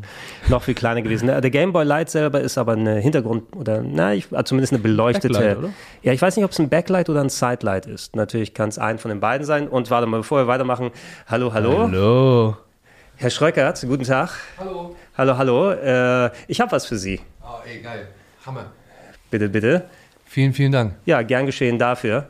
Daniel gerade frisch aus der äh, Aufzeichnung hier raus, aber ich, ich habe noch äh, ein kleines äh, Switch-Spiel äh, hier mit äh, gehabt für ihn. Ah, nicht, dass ihr euch wundert. Mein Sohn äh, freut sich wahrscheinlich jetzt den Arsch oder wird sich den Arsch ab. vielen, vielen Dank. Ja, viel Spaß damit. Dankeschön, Na? Das sorgt auf jeden Fall für ruhige Zeit für die Eltern, wenn der Sohnemann beschäftigt ist. Nee, der will, dass ich mitspiele. Sehr gut. Bis dann, Gutes ne? Spiel. Schöne Aufzeichnung. Danke. Ja, danke Schön. Ja, ich habe Daniel gesagt, äh, komm vorbei, wenn wir hier aufzeichnen, weil ich hatte noch äh, Splat- Leisure Suit Larry. Leisure Suit Larry, ja, damit er das, er, er will dem Sohnemann ja auch was beibringen. Aber nein, ich, ja- ich komme nicht äh, dazu, Splatoon 3 richtig zu spielen. Ich glaube, es ist besser aufgehoben, wenn dann äh, Papa mit Kid dann spielen kann Ja, gemeinsam. definitiv ist ein super ähm, Eltern-Kind-Spiel. Hast du ein bisschen weiter Splatoon 3 gespielt, weil wir dabei sind? Ich habe ein bisschen weiter gespielt, aber ich bin jetzt auch nicht hängen geblieben, weil da dachte ich so, ja, es ist schon sehr, sehr schön, es ist cool, aber äh, reicht meiner Meinung nach noch nicht, um zu sagen, ey, ich spiele es jetzt komplett durch. Also Multiplayer ist halt, ah, ich weiß nicht, ähm, hat mich halt nicht so sehr gefesselt. Mhm. Und äh, die Neuerungen sind leider auch viel zu marginal minimal. Deswegen ähm, mal schauen. Hoffentlich sieht Splatoon 4 auf der nächsten Konsole vielleicht besser aus und dann bauen sie mehr Sachen ein. Es ist, äh, ich will sagen, es ist sogar mittlerweile das äh, am schnellsten bestverkaufte Nintendo-Spiel ever in Japan. ja, in so. Japan. Ja, weil in Japan sind sie absolut Splatoon verrückt. Äh, schön für die. Definitiv. Ja. Absolut. Ich werde es mir irgendwann ausleihen und dann den Singleplayer mal in Ruhe zu Ende spielen. Habe es leider in den letzten zwei Wochen nicht geschafft, wo es rausgekommen ist. Ähm, wenn wir bei Game Boy Light waren, ich weiß nicht, ob es eine Hintergrund- oder so eine Seitenbeleuchtung ist. Das ist ja auch so der Unterschied. Zum Beispiel spätere Sachen wie äh, der Game Boy Advance Advance, der, SP. genau, der SP, der hatte ja auch erstmal so eine Seitenbeleuchtung, bevor das hintergrundbeleuchtete Modell rausgekommen ist, wo du es gemerkt hast eben, dass da an den Seiten kleine Lämpchen waren, die dann eher uneben von oben drauf geschienen haben. Oder wenn du heute die Displays hast, die einfach von hinten angeleuchtet sind, dass du im Dunkeln vernünftig spielen kannst. Ähm, ich hätte mal gerne einen haben wollen. Weil es einfach eine, sah schick aus. Das hatte auch eine dezent andere Farbgebung. Das war so minzig, war immer so mein ja, Eindruck. ja ne? habe ich auch gesehen. Und da, da schmecken die Spiele viel besser, wenn du es drauf spielen kannst. aber ist die Größe dann so geblieben oder hatte der dann von der Form her eine andere Größe? Also ich meine, ich meine, er ist flacher. Ich weiß nicht, ob der Game Boy Light und der Game Boy Pocket eine ähnliche Größe waren. Du weißt ja, der Game Boy Pocket war auch ja der klassische Game Boy, nur aber zusammengedampft. und halt ein flacher. besseres Display. Ein bisschen besseres Display. Ja, genau, aber nicht kleinere nicht, Batterien. Genau. Und es könnte sein, dass der Light da auch mit drin gewesen ist. Wir müssen mal Fabian fragen, also Käufer Fabian. Oh, der hat einen? Der, der, der hat, er hatte wahrscheinlich einen und hat die Erfahrung, was die Handhelds angeht. Ne? Weil er hat sich auch sehr ausführlich mit den Gameboys beschäftigt. Ah, ich, ich hatte damals noch, könnt ihr noch gleich dann, wenn wir mal durch sind, äh, erstmal auf Pokémon zu sprechen kommen, weil wir schon angedeutet haben. Ähm, ich hatte das Original Pokémon Blau mir geholt und äh, auf dem klassisch Gameboy noch gehabt. Und die beiden habe ich meinem Bruder dann weitervermacht, weil der, der war zu der Zeit, wann war das, 99, war er 12? Also hat es eher gepasst Mhm. Er ist für ihn. Alter. Aber es war der, der normale, weder der Light noch der Pocket noch der Color und so weiter und hat es dann da drauf gespielt. Äh, kurz nochmal zu der Hardware. Wir haben auch äh, die, den Release vom Neo Geo Pocket Color gehabt. Ich weiß gar nicht, ob das in Europa richtig rausgekommen ist. Ist eine Handheld-Alternative von SNK gewesen. Ähm, die haben zuerst ein Schwarz-Weiß-Handheld rausgebracht und dann gemerkt, oh, wir brauchen dann doch Farbe. Und dann haben sie es farbig mit rausgebracht. Das war eigentlich ganz cool. Da werde ich bei Zeit nochmal mit Simon sprechen, weil der hat es damals original besessen, als es Oh, rausgekommen okay. ist und, und äh, sehr viel da drauf gezockt. Ich habe mich auch ein bisschen mit den Spielen beschäftigt im Nachhinein. Ähm, da gibt es mittlerweile ein paar schöne Collections, äh, die man sich auf der Switch holen kann. Ja, und äh, Re-Releases. Ein schönes Handheld, muss ich sagen. Ja, Also das Handheld selber sehr cool. Ist äh, vor allem der, der Stick selber. Ne? Ein Stick, genau. Also vor vielen anderen haben die schon einen Stick gehabt. Ja, war aber kein Analogstick, sondern es müsste eben wie der ähm, Controller vom Neo Geo CD, ähm, falls du den mal gesehen hast, der ist auch beim Neo Geo Au- Mini-Automaten dabei. Ähm, das waren dann so ein erhöhter Stick, aber es war digital, ne, mit Mikroschaltern äh, beim ähm, Neo Geo CD zumindest drin. ähm, okay. Leider in der neuen Variante ohne Mikroschalter, also weniger geil, wenn man es für die modernen Geräte holt mit USB-Anschluss. Aber damals hat es eine ganz andere Art von Steuerungsgefühl damit dazugegeben. Und ganz cool, dass sie sowas ins Handheld schon mal mit reingetan haben. Der Color lohnt, lohnt sich natürlich mehr, denke ich, für die Handvoll Spiele, die dafür released wurden. Und es gab auch ein paar interessante, die ich auch im Nachhinein erlebt habe, wenn wir auch nochmal drüber sprechen. Es gab einen Sonic zum Beispiel dafür Oh, okay. was exklusiv rausgekommen ist. Ähm, da muss ich auch mit Simon sprechen, denn äh, das hat er nämlich auch gehabt. Das Game.com von Tiger Electronics, das, Das Game.com Game.com. Pocket Pro. The deadly. Go on. You know what it's like to get it right between the eyes? Ah! To see the juice squirt out of your family like the 4th of July? Oh, ever hear a scream so loud it scrambled your intestines? And the burning light right before the fall? Only a pro could do this. Recognize him? That's the one!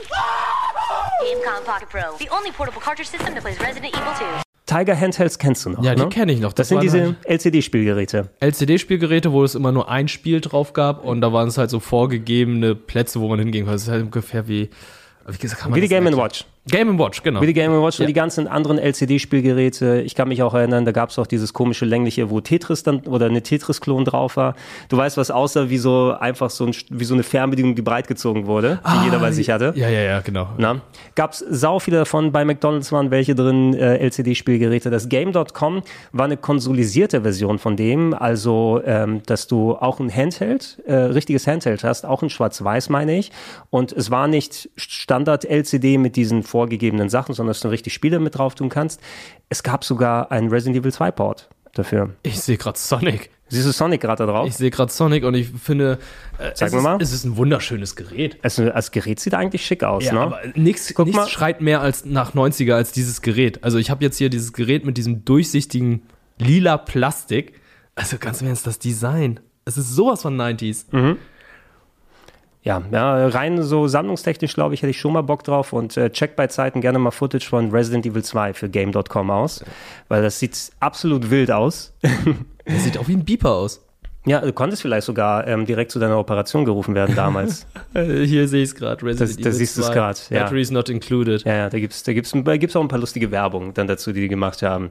Äh, hat sich natürlich auch nicht lang gehalten, ne? Ist auch Gut aus. Gut aus. Ey, äh, videotechnisch sieht's gut aus, aber gespielt hat sich's, glaube ich, wie Kraut und Rüben und die glaub ich. Animationsphasen waren relativ wenig. Aber es sieht besser aus, als man denkt. Ja. Ähm, auf Screenshots drauf. Äh, und äh, die PlayStation 2 wurde angekündigt von Sony. Immerhin. 99, ich schätze, dass die gesagt haben, wir machen was übrigens. Mhm. Hat ja auch ein bisschen gedauert. Ende 2000, glaube ich, muss es gewesen sein, wo sie offiziell rauskam. 869 D-Mark. 869 D-Mark, aber du hast gleich, gleichzeitig einen DVD-Player mit Ja, dazu stimmt. bekommen. Das stimmt. Na, und ey, ich lasse nichts auf die DVD-Funktion von der PS2 kommen, weil es war ein richtig guter DVD-Player, muss man sagen.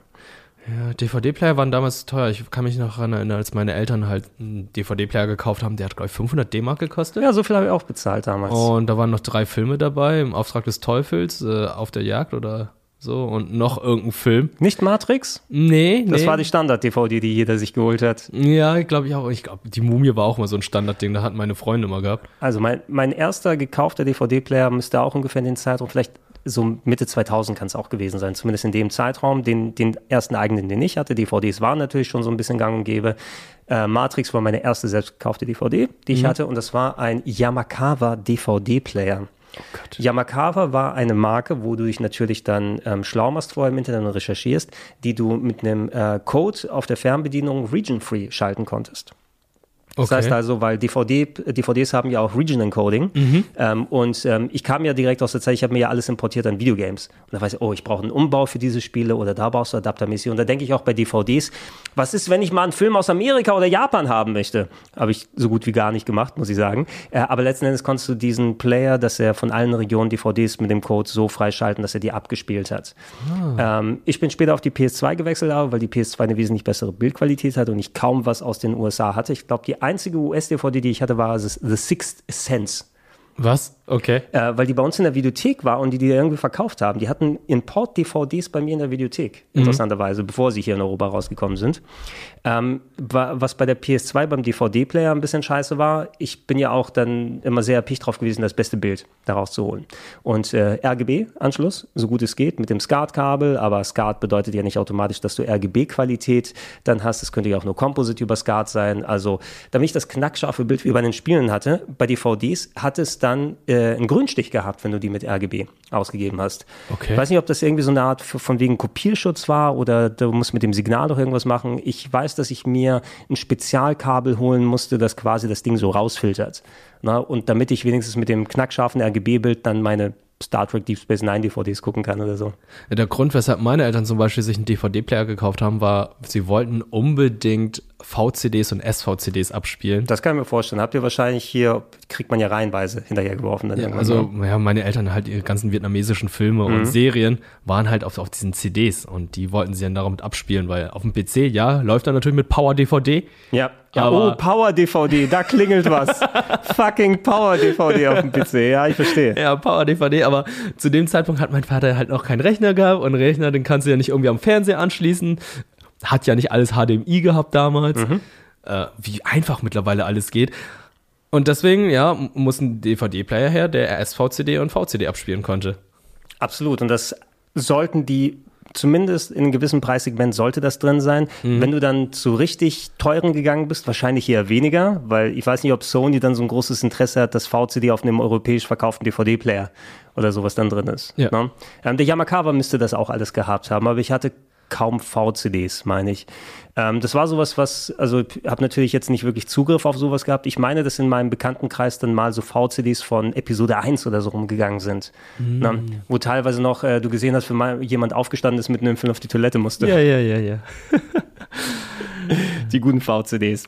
Äh, gehen wir rüber zu den Spielen mal. Und wir haben die chronologische Liste. Aber was wir vorne reinwerfen, weil in Europa ist es im Laufe 99 ein bisschen später rausgekommen. Wir haben über Pokémon ein bisschen gequatscht. Und ich meine, du kannst nicht über Games of irgendein Jahr sprechen, wenn du nicht über Pokémon Rot und Blau sprichst. Ja, also für mich ist das Jahr 99 so eines der wichtigsten Spielejahre dadurch überhaupt, weil das, wie soll ich sagen, zum Teil jetzt auch meine Karriere Du wärst hat. nicht hier ohne Das- Pokémon. Das ist tatsächlich so. Leute würden mich nicht wegen Pokémon Ness- äh, Nuzlocke die ganze Zeit ansprechen und fragen, wenn ich damals nicht Pokémon gespielt hätte. Und wenn ich darüber nochmal genauer nachdenke, es ist tatsächlich mein erstes Rollenspiel gewesen. Ja. Weil ich hatte zwar Spiele gehabt, wo man halt speichern konnte, das ist natürlich sehr wichtig, wichtig gewesen auf dem Gameboy, weil nicht jedes Spiel hatte eine Speicherfunktion, aber hier war es eine manuelle Speicherfunktion. Alle anderen Spiele hatten so einen Autospeicher, hier Super Mario Six Golden Coins, Autospeicher Mario Land 3, Wario World oder was weiß ich, war auch so Autospeicher, aber hier war es halt manuell speichern, Rundenkämpfe und alles, was mit Pokémon dazukommt, die 150 Viecher, Handbücher, die ich dann auch gekauft habe und Ah, ja, ja, also Pokémon-Podcast hatten wir ja schon gehabt, habe ich ja schon alles erzählt, aber Ja. ist halt für mich und viele andere, die jetzt wahrscheinlich hier reinhören, war auch eines der wichtigsten Franchises überhaupt. Ja, absolut. Und ich sage ja immer, wenn die Diskussion darum rumgeht, ist rein alles immer persönliche Perspektive. Ich konnte mich nicht nie, nie so richtig darauf einlassen, spieletechnisch, weil mit Anfang 20 hast du ganz andere Sachen, vor allem weil ich eben auch aus dem Rollenspielfach komme und einfach den ganzen anderen Kram schon mal gespielt habe. War ein nettes Anfängerrollenspiel mit enorm viel Charme. Ne? Ich habe mir trotzdem die blaue Edition geholt. Ich weiß nicht, was das Ausschlaggebende war für blau oder rot. Keine Ahnung, vielleicht was das Turtok war Das, drauf. das Turtok, genau. Wobei äh, Glu, Glumanda müsste. Nee, Glu, Glurak. Glurak und Turtok sind. Genau, und die schon die Evolutionsstufen, weil wir wollen ja keine niedlichen Pokémon drauf Ja, haben. genau, das waren die coolen. Sondern den coolen da drauf haben. Äh, letzten Endes habe ich es aber meinem kleinen Bruder, der eben dann damals äh, zwölf gewesen ist, dann weitergegeben und der hat wirklich komplett alle Saves voll gemacht und äh, gespielt dann die ganze Zeit. Ähm, parallel, ich bin ja mehr bei der Anime-Serie dann dabei gewesen, die war ja spaßig genug, äh, dass man sie auch so dann gucken kann, im Verbund mit Dragon Ball und den anderen Sachen, die damals gelaufen sind. Ähm, und äh, man bekommt ja auch mit, was für ein enormes Phänomen dann das absolut geworden ist. Äh, und wir haben noch ein paar mehr Pokémon-Spiele, die tatsächlich dieses Jahr dann auch rausgekommen sind, ob in Japan oder N64 oder anderen Sachen. Werden wir auch gleich nochmal drüber sprechen. Ähm, nichtsdestotrotz, wenn wir wahrscheinlich ein Ranking machen würden, ähm, könnte man nicht an Pokémon Rot und Blau vorbei. Nee, als natürlich Game of the. Year. Das damals rausgekommen ist. Also, Ich würde sagen, Pokémon zu dem Zeitpunkt genauso wichtig wie Leute, die heutzutage in dem richtigen Alter sind, um Fortnite zu spielen, weil wir sind halt nicht in dem Alter, um Fortnite zu spielen. Ja. Ich sehe aber von außen halt einfach, wie viel sich da tut, was sich da alles entwickelt. Und ich kann halt nachvollziehen, warum dann Kids, die dann irgendwann erwachsen sagen, ey, das ist eines der wichtigsten Spiele der Generation, weil das und das passiert ist und die solche Gefühle da entwickelt haben. Und ich glaube, das ist dann das gleiche auch wie für mich dann Pokémon.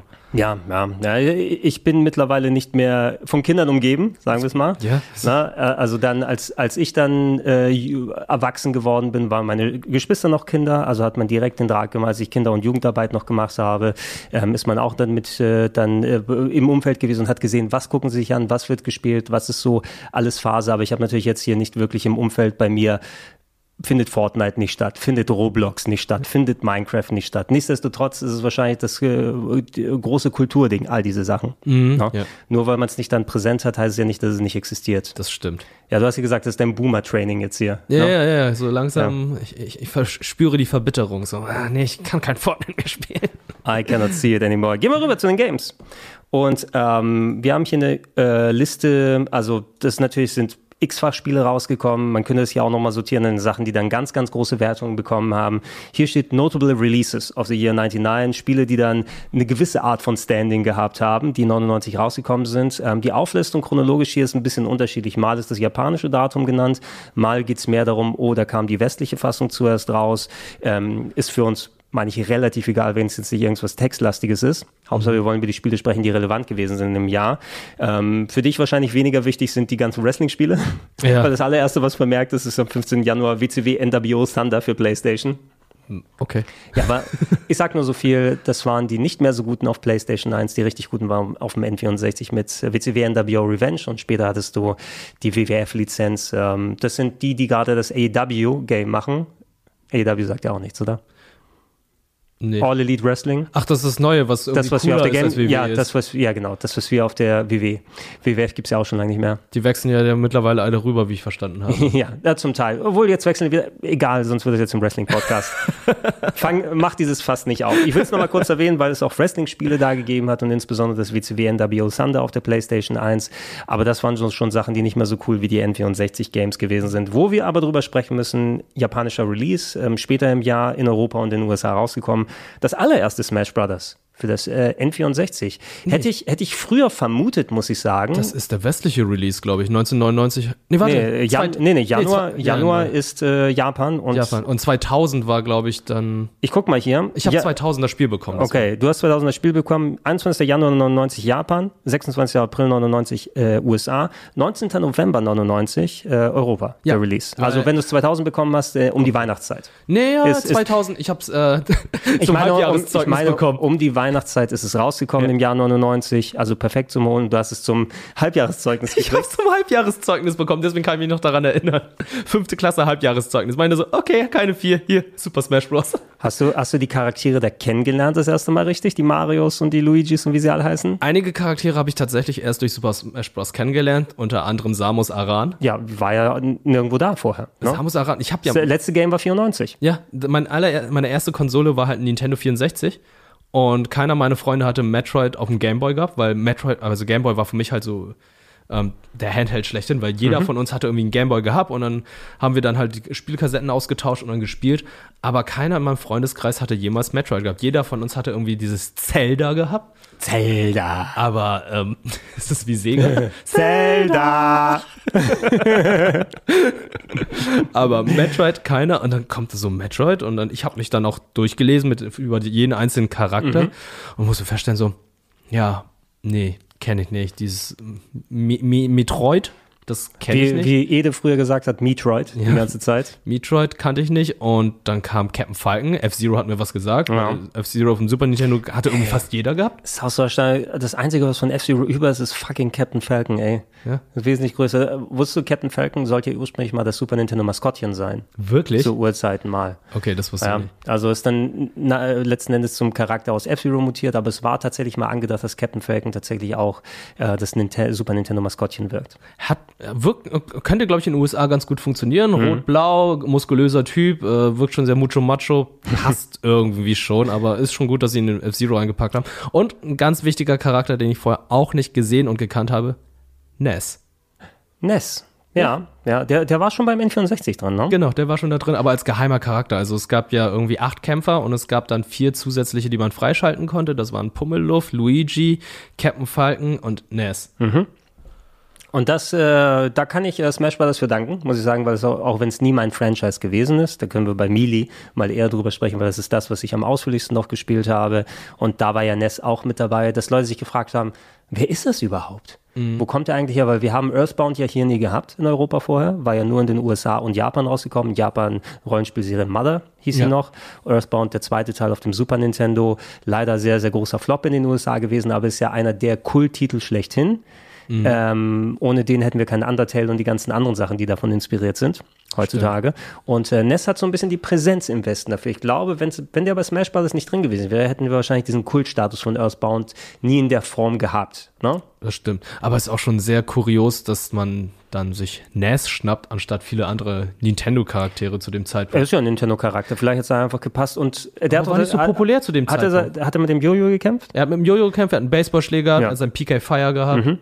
Ähm, es sind wahrscheinlich auch, wenn die geguckt haben, welche Charaktere können wir kampftechnisch miteinander zusammenpacken, weil okay, bei Mario und Luigi ist es schon ein Stretch, weil die nicht äh, rumgehen und sich prügeln dann die ganze Zeit, aber ein Donkey Kong hat ja so Schlagbewegungen und so ein Ness ist ein Rollenspielcharakter, das heißt, der geht in Fights mit rein. Die müssen ja gucken, wie du das miteinander verknüpfen kannst. Ne? Und ähm, ich kenne das erste Smash Brothers, ich habe da eine Handvoll Sessions mit Kollegen gehabt. Ich habe das auf dem N64 selber nicht gehabt, war nicht so groß mein Interesse. Ich hatte es mal im Kaufhaus probiert und fucking hell spielt Street Fighter. Ne? Also das, ich habe es nicht verstanden, wie es funktioniert. Ja, für mich war es halt damals was ganz Neues, weil es- erstens ist es ein Kampfspiel, aber es ist ein Kampfspiel, wo es nicht darum geht, die Energieleiste des anderen zu lernen, sondern du machst erstmal die Prozente voll und dann fliegt der Gegner dann leichter weg. Und das Besondere war halt einfach, ey, wir waren, sind alle im Pokémon-Fieber in dem Zeitpunkt gewesen. Und du hast die fucking Pokebälle gehabt. Und du hast eine Pokémon Stage gehabt und du hast zwei Pokémon, die du spielen konntest. Also für mich war es halt einfach so eines der besten Spiele aller Zeiten, weil du hattest Pikachu gehabt, der einfach Mario und allen anderen Konsorten einfach aufs Maul hauen konnte. Du hattest die Zelda-Map gehabt mit Link, wo dann auch einfach die Original äh, äh, Zelda-Musik lief und so. Das war einfach Fanservice pur, deswegen eines der besten Spiele. Und äh, kannst du dich vielleicht noch an die Fernsehwerbung erinnern? Ähm, was war die? Nee, ich, ich habe die Pokémon-Fernsehwerbung im Kopf. Happy Together, wo die Leute Ah, ja, ja, der, ja. We're happy together. Ah, Ja, nicht genau, mehr, aber so dann geclaimed. Ja, ja, und dann äh, liefen sie ja alle in diesen Plüschkostümen rum und haben sie dann plötzlich auch Ja, das war voll geil. so aufs Maul gehauen. Das war toll. Ja. Das war schön. Das war richtig gut. Ich musste gerade an die Pokémon-Werbung denken, wo die Pokémon in den Bus äh, eingeschlossen werden und dann zusammengequetscht von der Presse. Das war auch hardcore. Weil der Busfahrer sie alle fangen möchte. Ja, gotta catch 'em all, aber da packst du doch eine, eine Gruppe niedliche Tiere nicht in eine Autopresse rein. Aber so passen die in eine Cartridge. Was ist, wenn ein kleines Kind dann dich dann in so eine Autopresse reinpackt, was in der Werbung das gesehen hat? Daran haben wir noch nicht gedacht. Ja. Äh, Smash Brothers, da war schon, Masterhand war da schon der Boss. Ja, ne? genau. Ich habe irgendwie auch nie so direkt im Auge gehabt, aber ja, es ist ja so gemacht, das ist ja auch, glaube ich, das Intro vom N64, wo so eine Hand die Figürchen dann so rausholt, weil es sind ja Actionfiguren, die miteinander kämpfen, Genau. so in dem Kanon. Und ist die Masterhand die Hand des Spielers oder was wird damit repräsentiert? Ist Ich das, glaube schon. Ja? Also diese fiktionale Hand, die dann alles da hinstellt und dann. oder ist es Mickey Maus riesige Hand, die dann von seinem Körper. Pikachu, stirb! stirb, stirb!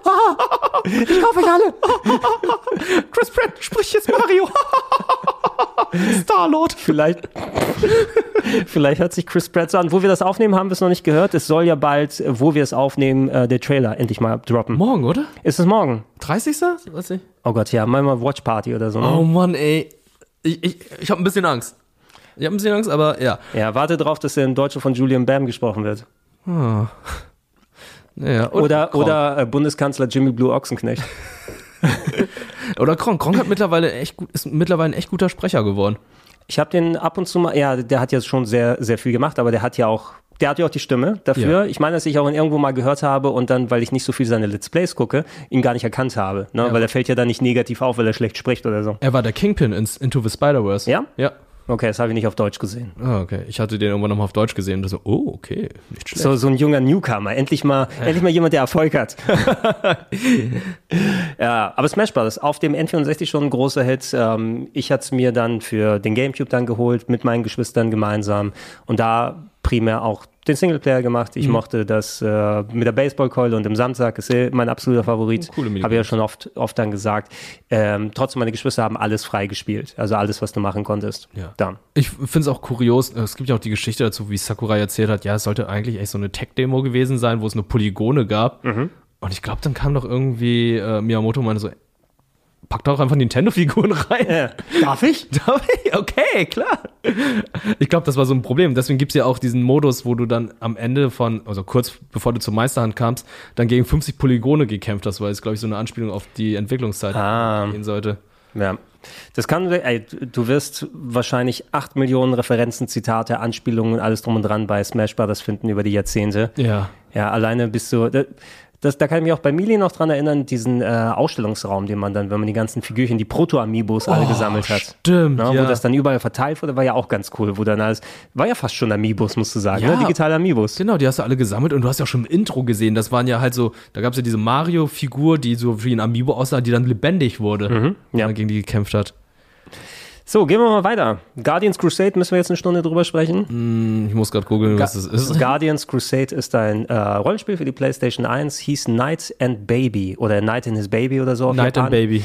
Ja, habe ich zuletzt im Retro Club nochmal gezeigt, war ein Game, was ich damals gespielt habe. Ein eher Low-Budget ähm, Japaner-Rollenspiel um einen kleinen Ritter, der ein Tier findet und äh, sich äh, das vor, vor vor dem Tod bewahrt sozusagen, die gemeinsam auf ein großes Abenteuer gehen. War ein nettes äh, Game zu der damaligen Zeit auch komplett in Deutsch lokalisiert, aber eher was, wo du ähm, als Genre-Fan zugegriffen hast. Ich glaube, da müssen wir nicht zu lange drüber quatschen. Und check gerne den Retro-Club aus für PS1 Geheimtipps. Okay. Da habe ich mich ein bisschen damit auseinandergesetzt. Viele von diesen Polygon-Dingern, ich habe einfach alles zu der Zeit damals gespielt, was Rollenspiel war. Na, Blaze and Blade und wie sie da alle heißen, da gab es da gab's jede, jede Menge. Ähm, checken wir weiter. Es gibt ein Marvel Super Heroes vs. Street Fighter Ende Januar. Ich weiß gar nicht, ob das die. Oh, doch, hier steht für PS1, war eines der Crossover-Games, woraus später Marvel vs. Capcom geworden ist. Ja, war ja noch, war ja erst ja Marvel vs. Street Fighter und dann wurde Marvel vs. Capcom draus. Und X-Men vs. Street Fighter noch? X-Men vs. Street Fighter, genau. Ah, it's the sequel to Ah. X-Men vs. Street Fighter. X-Men vs. Street Fighter, Marvel vs. Street Fighter, Marvel vs. Capcom. Mhm. Marvel vs. Capcom, Das, genau, das ist das die ist die Lineage, glaube ich. Ja. ja. Habe ich auf der PlayStation 1 auch hier und da mal gespielt. War ich immer mehr der Man von, äh, der Man, der Man sowieso, war ich immer mehr der Fan von den klassischen Street Fightern, weil die waren mir auch schon ein bisschen zu Button-Mashrig, finde ich immer. Na, also du hast auf den Knöpfe gedrückt und der halbe Bildschirm explodiert da wieder und Assist-Fights und so. Aber es war sehr cool, Spider-Man und die anderen mal sehr geil animiert zu sehen. Im Hab ich Japano-Style. Erst in Arcade-Hallen gespielt, als ich in den USA war. Auch im Jahr 99, das war dann meine erste Arcade-Erfahrung. Ja, immerhin eine gute. Ja, ey, vor allem das und äh, das Simpsons-Spiel. Immerhin eine sehr, sehr gute. 31. Januar, das müsste der Japan-Release sein. Ähm, genau, äh, wobei, na gut, 31. Januar steht da, aber ich glaube, der Ursprungsrelease, wenn ich hier drauf gucke, 23. Februar 99 in USA, Japan steht hier 4. März 99, Europa 16. Juli 99, Silent Hill.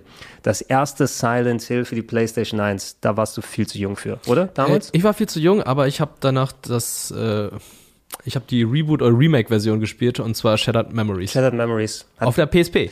Auf der PSP, auf der Wii und PS2 auch nochmal rausgekommen. Wii-Version natürlich am ehesten, weil du da die Taschenlampe richtig benutzen konntest. Telefon. Und das Telefon da dran halten konntest.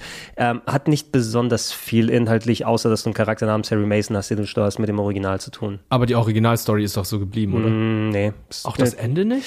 Also, äh, es sind Ideen und Ansätze in Shattered Memories drin, die erinnern an Begebenheiten, die in dem richtigen Silent Hill sind, aber das musst du wie einen komplett anders wirkenden Reboot sehen. Das hat eigentlich nicht wirklich viel damit zu tun. Der Harry Mason ist auch komplett anders in Shattered Memories als in Okay. äh, dem Originalen. Ich habe es noch recht präsent, sowieso eines meiner Lieblingsspiele auch über die letzten Jahrzehnte gewesen, aber Simon und ich äh, haben es ja im letzten Jahr, wo wir das aufnehmen, nochmal hier für den Sender durchgespielt. Äh, Fabian ist noch dazu gekommen, wir haben Silent Hill 2 und 3 nochmal weitergespielt. Das erste Silent Hill kam so in der Phase, wo ich wirklich ein ähm, Horror-Game-Schisser noch gewesen bin, weil das einfach mega intensiv für mich gewesen ist. Also ich hatte Probleme, Resident Evil 1 zu spielen. Das Gefühl, Horrorfilme gucken, nicht so schwierig, aber das Gefühl, selber über das Schicksal so einer Figur verantwortlich zu sein, sobald du den Controller hast und sich da durchzubegeben. Bei Resident Evil kam dann diese bedrückende Musik und die Zombies und alles. Ich, ich konnte das zum Beispiel alleine nicht nachts spielen oder so. Das war mega heftig. Und Silent Hill war heftiger. What?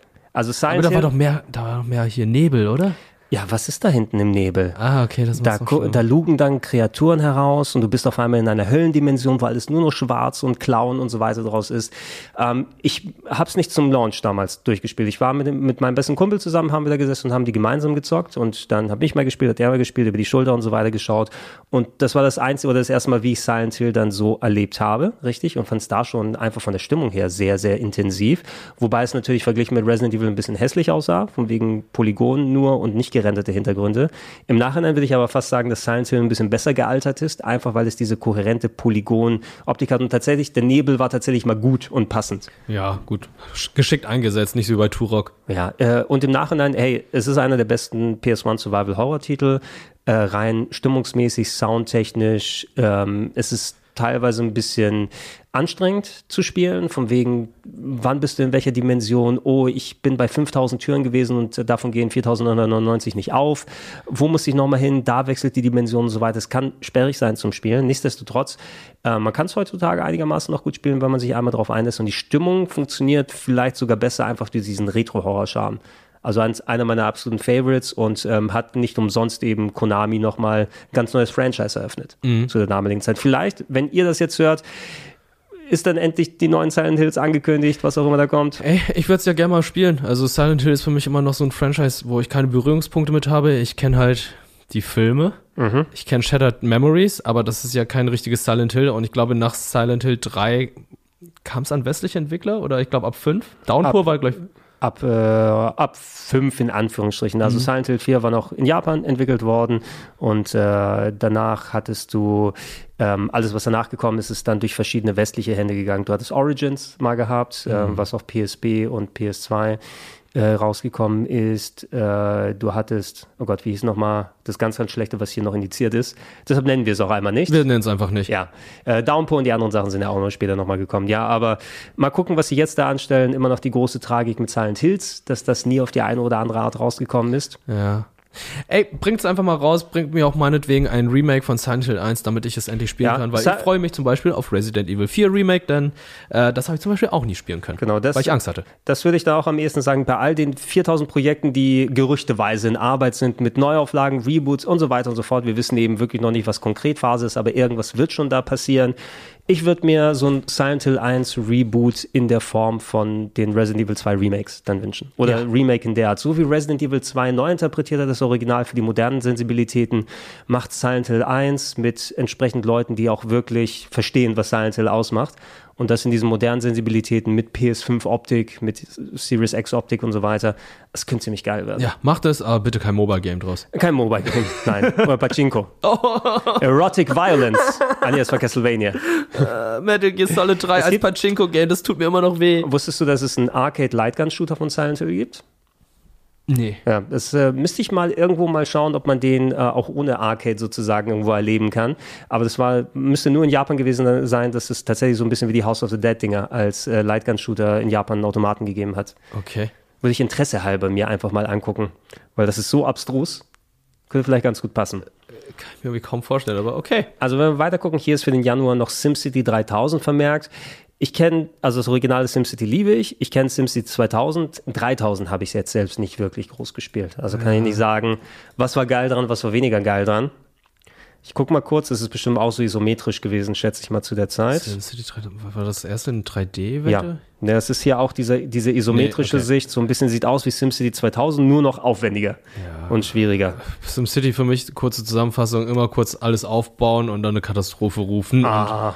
Ich, ich weiß nicht warum, aber das war für mich dann SimCity und ich dachte so, ja, einmal gemacht, finde ich nett und dann zur Seite gelegt. Ich fand es erstaunlich, wie toll die Super Nintendo-Version vom ersten ähm, SimCity gewesen ist. Oh, da kommt Bowser. Ja, da kommt Bowser und die ganzen Extra und äh, Dr. Wright, äh, den du später auch in Link's Awakening dann gesehen hast. Ne? Da schreibt er nämlich Christine der Ziege Liebesbriefe. Und äh, als Helfertrophäe bei Smash Bros. Oh, da ist er auch mit dabei. Mhm, Der ja. erzeugt ja dann Gebäude, die dann einfach hochkommen. Den können sie wieder zurückholen. Der könnte ja irgendwas machen. Muss ja nicht nur bei SimCity sein. Dr. Wright. Kann er immer, wer? Das ist ja der, der Mitschwager von Dr. Wiley. Ich wollte gerade sagen, Dr. Wright, Dr. Light, Dr. Wiley, also Ja. er kommt ein bisschen durcheinander. Da kommen alle, Will Wright, kommen Oh. alle dann äh, durcheinander. Also ich kann nichts Konkretes über SimCity 3000 sagen. Wenn ihr uns sagen wollt, dass es das beste Spiel aller Zeiten ist, schreibt es auf Social Media. Schreibt's einfach. Genau, Punkt. könnt ihr machen. WCW Nitro überspringen wir, über Wrestling-Spiele haben wir geredet, ist auch nicht so besonders geil. Das erste Mario Party ist hier für den 8. Februar vermerkt. Und jetzt muss ich auch gucken, das ist wahrscheinlich auch japanisch, würde ich sagen. nee, guck mal, Japan 14. Dezember, äh, Nordamerika 8. Februar 99, PAL 9. März 99. Also wo wir es erlebt haben, Anfang 99.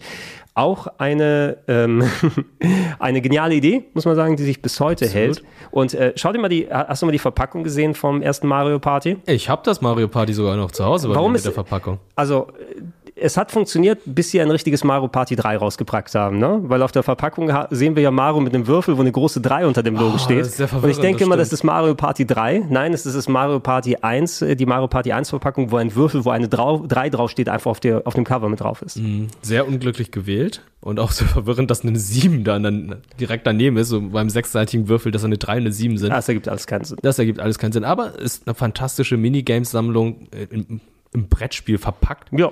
Ne? Mit Freunden und so weiter. Habe ich damals dann auch äh, zum Geburtstag von meinen Eltern bekommen. Oder, wenn man, oder wenn man keine Freunde hat, kannst du gegen Computer spielen. Das habe ich dann gemacht. Ja. Und dann alle Maps freigeschaltet, beziehungsweise dann, es gab, es sind ja schon alle da gewesen, die Maps, aber äh, alle Minigames dann auch gespielt. Die haben einfach sehr viel Spaß gemacht und jetzt mit dem neuen Super Mario Party auf der Switch haben sie es auch so gemacht, dass dann auch sehr viele N64-Spiele und die darauffolgenden dabei sind. Ja. Und ähm, da haben sie so ein Best-of von Mario Party gemacht und Mario Party war schon sehr, sehr cool. Kannst du dich noch an die Fernsehwerbung erinnern? Hm, erzähl. Ähm, da war eine Party und alle haben richtig Fun. Und dann kommt die Polizei und klopft und dann wird Mario abgeführt. Weil Mario eine Party gefeiert hat. Tja, hier soll eine wilde Party im Gang sein. Wisst ihr was davon? Das dachte ich mir. Und wer von euch Komikern ist Mario? It's me! Willkommen bei Mario Party, wo du dir mit drei Freunden die ganze Nacht eine Schlacht lieferst. Sechs Spielbretter, 50 Minispiele. Diese Party hat gerade erst begonnen. But it's me, Mario! Ja, ja, erzähl das auf der Wache. Bist du sicher, wurde abgeführt, weil er die Party gefeiert hat oder weil sie wussten, wo er da gerade anwesend war und sie ihn für irgendwelche Drogendelikte dann Du einkassiert meinst haben? wegen Pilze? Ich habe mir, ich hab mir alle Pilze reingepfiffen. Ich bin ganz, ganz groß. Hören Sie, hören Sie er hat auf. getötet. er hat reingepisst. Das Hirn tropft ihm noch ja, auf der, aus dem Mundwinkel. Bitte mich, Mario. Ich bin groß und stark. Nein, spring nicht auf den Goomba drauf. Ah, ist fantastisch. Aber 99, na, nochmal ein paar gute Ja. N64-Spiele. Was mir bei Mario Party am ehesten einfällt, so viel habe ich das erste damals nicht gespielt. Ähm, wenn dann im Bekanntenkreis, wie gesagt, da haben wir, wenn dann Smash Brothers ab und zu mal dann gezockt. Ähm, das war noch die Sache, wo sie dann gelernt haben, nicht so viele Dreh den Stick im Kreis Spiele Oh dann reinzutun. Weil viele, wie viele Leute sich quasi Stigmata dann äh, so geholt haben. Stigmata, Ja, muss ich sagen, es sieht ja aus, als ob du gerade ans Kreuz genagelt wurdest, wenn du dann irgendwelche kreisrunden Wunden mitten in der Handfläche Aber gefällt hattest. Vom Wortspiel her, ne? Wegen Ge Stick und so weiter. Stigmata, ja, ja. Das ist eigentlich perfekt. Ja. Ich habe da auch das Problem gehabt, es gab das große Seilziehen. Mhm. Und das ist so der Grund gewesen, weshalb man dann halt äh, dieses Stigmata bekommen hatte. Genau, man also alleine gegen drei andere ziehen musste. Und ich habe wirklich hier eine richtige Brandblase gehabt. Genauso von Leuten, die ähm, zum Glück nicht damit äh, irgendwie zu tun hatten.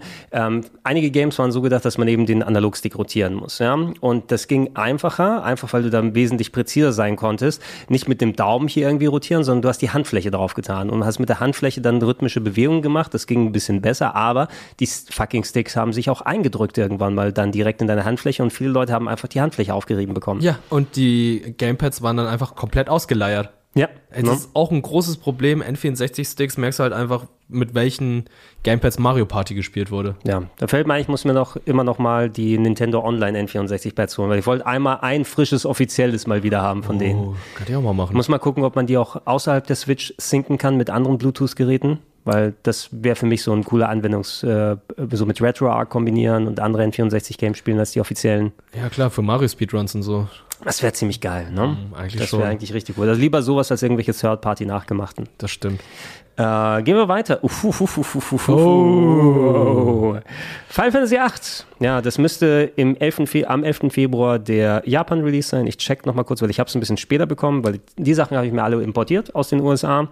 Ähm, 11. Februar 99 in Japan, Nordamerika 9. September. 9. September 99 die Version, die ich mir geholt habe und in Europa 27. Oktober, also kurze Zeit drauf. Hat das Spiel deine Persönlichkeit definiert? Wha- Whatever. Whatever. Einfach so ein krasser Edgelord, der einfach ist. Das ist ja äh, der Leonardo DiCaprio gemischt mit, ähm, wie sah er sonst aus? Nee, Johnny Depp eher nicht, ne? Squall Leonhardt. Squall Leonhardt mit seinem Gunblade. Mit dem Gunblade. Oh, ähm, oh. Das, also grafisch ein absolutes Brett. Äh, ich, ich bin großer Fan von Final Fantasy VIII, muss ich sagen. Abgesehen von der ganzen Teenager-Drama-Nummer, die natürlich auch sehr viel da reingeflossen ist. Äh, Ball am Garten 90210 haben wir es damals auch ganz gerne genannt. Fantastisch. Ja, äh, Squall Leonhardt gehört zu einer Spezialeinsatzgruppe namens Seed und die werden losgeschickt, weil sie jugendlich und äh, super cool und actionreich drauf sind, auf der ganzen Welt Probleme zu lösen. Ähm, klar, natürlich schickt man junge Studenten dahin, äh, um Kriege zu führen und ähm, äh, hier Attentate zu begehen. Da gab es ja. Ja. auch den einen Part, wo der Scharfschütze dann die äh, Hexe umbringen musste mit dem Scharfschützengewehr. Hast du es äh, hast du's gespielt, mal Ja, richtig? ja, ne? ja, klar. Und dann auch die Lehrerin in der ersten Mission mit einer Peitsche ankommt. Also, das war für mich so. Naja, gut. Kistis, äh, also das ist die mit der Peitsche. Ja. Äh, Kistis ist aber genauso alt wie die anderen Leute. Sie war nur so schlau, dass sie auch äh, Aushilfslehrerin quasi mit sein könnte. Aber eigentlich ist sie genauso alt und ist auch ein bisschen verliebt in Squall. Ja, und dann muss ich ja natürlich so Bayonetta-Style noch diese Brille dazu tragen, was für mich dann auch so. Ich habe das Spiel später gespielt. Also Ich weiß, als das Spiel erschienen ist, war ich 10, aber als ich es gespielt habe, habe ich erst mal Final Fantasy 7 gespielt. Und dann habe ich mit 8 angefangen und dachte, so, okay, erstens sieht es schon mal viel besser aus als 7. Da hast du halt nicht mehr diese Popeye-Figuren gehabt, sondern schon etwas größere gerenderte Figuren. Kämpfe waren auch ganz cool. Du hattest dann noch diese Rivalität zwischen Squall und Cypher gehabt. Cypher, genau. Ja. Und ah, ich, ich weiß, und da, da kam auch Cell. Und ich hatte zu dem Zeit Dragon Ball gelesen. So, warum schreibt denn das Cell falsch? Aber einen Eigennamen kann man ja auch anders schreiben. Ja, in der deutschen Version haben sie ihn ja Zell mit Z, glaube ich, genannt. Mit X, glaube ich? Mit X war die, also X müsste die US-Version sein. Zell, Zell Dinkt Ja. war der Name. Ich, ich meine, dass sie in Deutsch und in Englisch anders geschrieben haben und irgendeine der Versionen war mit X. Okay. Zell. Aber äh, da du X wie ein Z aussprichst oder wie ein Z, habe ich es auch gelernt damals. Okay, war aber eine Zeit lang wirklich so ein bisschen so mein Guilty Pleasure. Also wäre ich zu. Also wäre ich 16 gewesen und das Spiel wäre zu dem Zeitpunkt erschienen, hätte das Spiel tatsächlich meine Persönlichkeit bestimmt. Ja, äh, es, es ist tatsächlich, wie du gesagt hast, so ein leicht Edgelord-Touch, ne? wenn du so jemanden wie Squall als ähm, so fast schon passionslosen Charakter hast, der Mhm. aber dann durch die ganzen Irrungen und Wirrungen, wie das Spiel dann abläuft, auch äh, in eine Romanze reingeworfen wird. Ne? Ja. Und äh, also er und Rinoa dann gemeinsam, trotz dieser ganzen Rollenspielgeschichten, die passieren und wir fliegen auf den Mond und dann kommt da whatever. das ist schon- Ne? Und der Ähm, Tanz. Ja, der, oh, der Tanz war Ach, so fantastisch. kitschig, aber so I love, schön. love the Dance. Eyes on Me, das Lied, äh, Mhm. was sie dann gespielt haben. Ähm, ich habe sehr gern gezockt, hatte auch gameplay-technisch ein paar Besonderheiten. Dieses sogenannte Junction-System heißt es, wo du nicht nur klassisch aufgelevelt bist, sondern du hast deine Charaktereigenschaften haben sich dadurch definiert, dass du äh, Magien entzogen hast den Gegnern und diese Magien koppeln konntest mit Statuswerten. Ähm, und du da sagen konntest, oh, da ist ein Gegner, den kann ich 50 Feuermagien rausziehen. Entweder benutze ich die zum Angreifen oder ich koppel die mit meinem Abwehrwert und hatte auf einmal dann äh, Feuerabwehr. Irgendwie so. Ne? Irgendwie so war das. Ähm, das hat das Guardian Ganze. Force oder so. Die Guardian Forces, genau. Die ESPA Guardian Forces, die teilweise drei, vier Minuten lang gewesen sind, die Animationen, die du noch befeuern konntest mit schnellem Knopfdrücken. Visuell ein Fest, soundtechnisch hat es sehr gut geklungen, war ein bisschen edgelordig von der Story her, aber hatte durchaus interessante Ansätze. Gameplay kann man sich drüber streiten, ich habe es gemocht und letzten Endes, ich würde es nicht als ganz so stark wie sieben ansehen. In meiner persönlichen Präferenz würde ich es sogar eigentlich eher über neun sehen, würde ich persö- also rein persönlich sagen. Ja, ja, klar. Aber ich kann auch absolut verstehen, wenn jemand neun ganz, ganz oben hinsetzt, weil es einfach so schön oldschool und teilweise so nette Charaktere hat. An, an Vivi kommt nichts vorbei. Ähm, aber 8 ist auch für mich so ein Top, Top 20 All-Time, Top 30 mindestens. Ja, ich glaube, ich muss in 8 nochmal reinschauen, weil ähm, ich hatte es damals gespielt und dachte auch mal so. Es war ein bisschen. Es war so ein bisschen Cringe-Fest-mäßig. Ja, ja, aber hab ist es. Aber trotzdem habe ich es irgendwie auch sehr gemocht. Es war so ein bisschen Guilty Pleasure bei mir. Ja, ähm, es gibt ja dieses Remaster für moderne Konsolen, wo sie eine Handvoll Polygonmodelle ausgetauscht haben, aber mit so einem schlechten Algorithmus die Hintergründe, die nur vorgerendert sind in niedriger Auflösung. Leider haben sie die hochaufgelösten Originalbilder wohl nicht mehr, Ja. die sie benutzen können. Und dann sieht die Diskrepanz leider nicht so cool aus, als wenn du dann damals auf einem Röhrenfernseher, der das alles schön zusammenmischt, das ist einfach kein Hingucker mehr, ne? Mhm. Das Spiel. Und in dem Remaster muss man sich schon dann, ja, du, du musst dir schon einiges äh, schönreden, damit es dann einigermaßen vernünftig ausschaut. Äh, das wäre ein perfekter Kandidat, wenn sie mal in 500 Jahren mit Final Fantasy VII Remake durch sind. Boah, Final Fantasy 8 Remake, ich würde im Quadrat springen. Oh, ja, Remake, alles. Ah, nee, die sollten erstmal 6 remaken, finde ich. Ich traue ich trau denen nicht so ganz, dass die 6 vernünftig gerecht werden.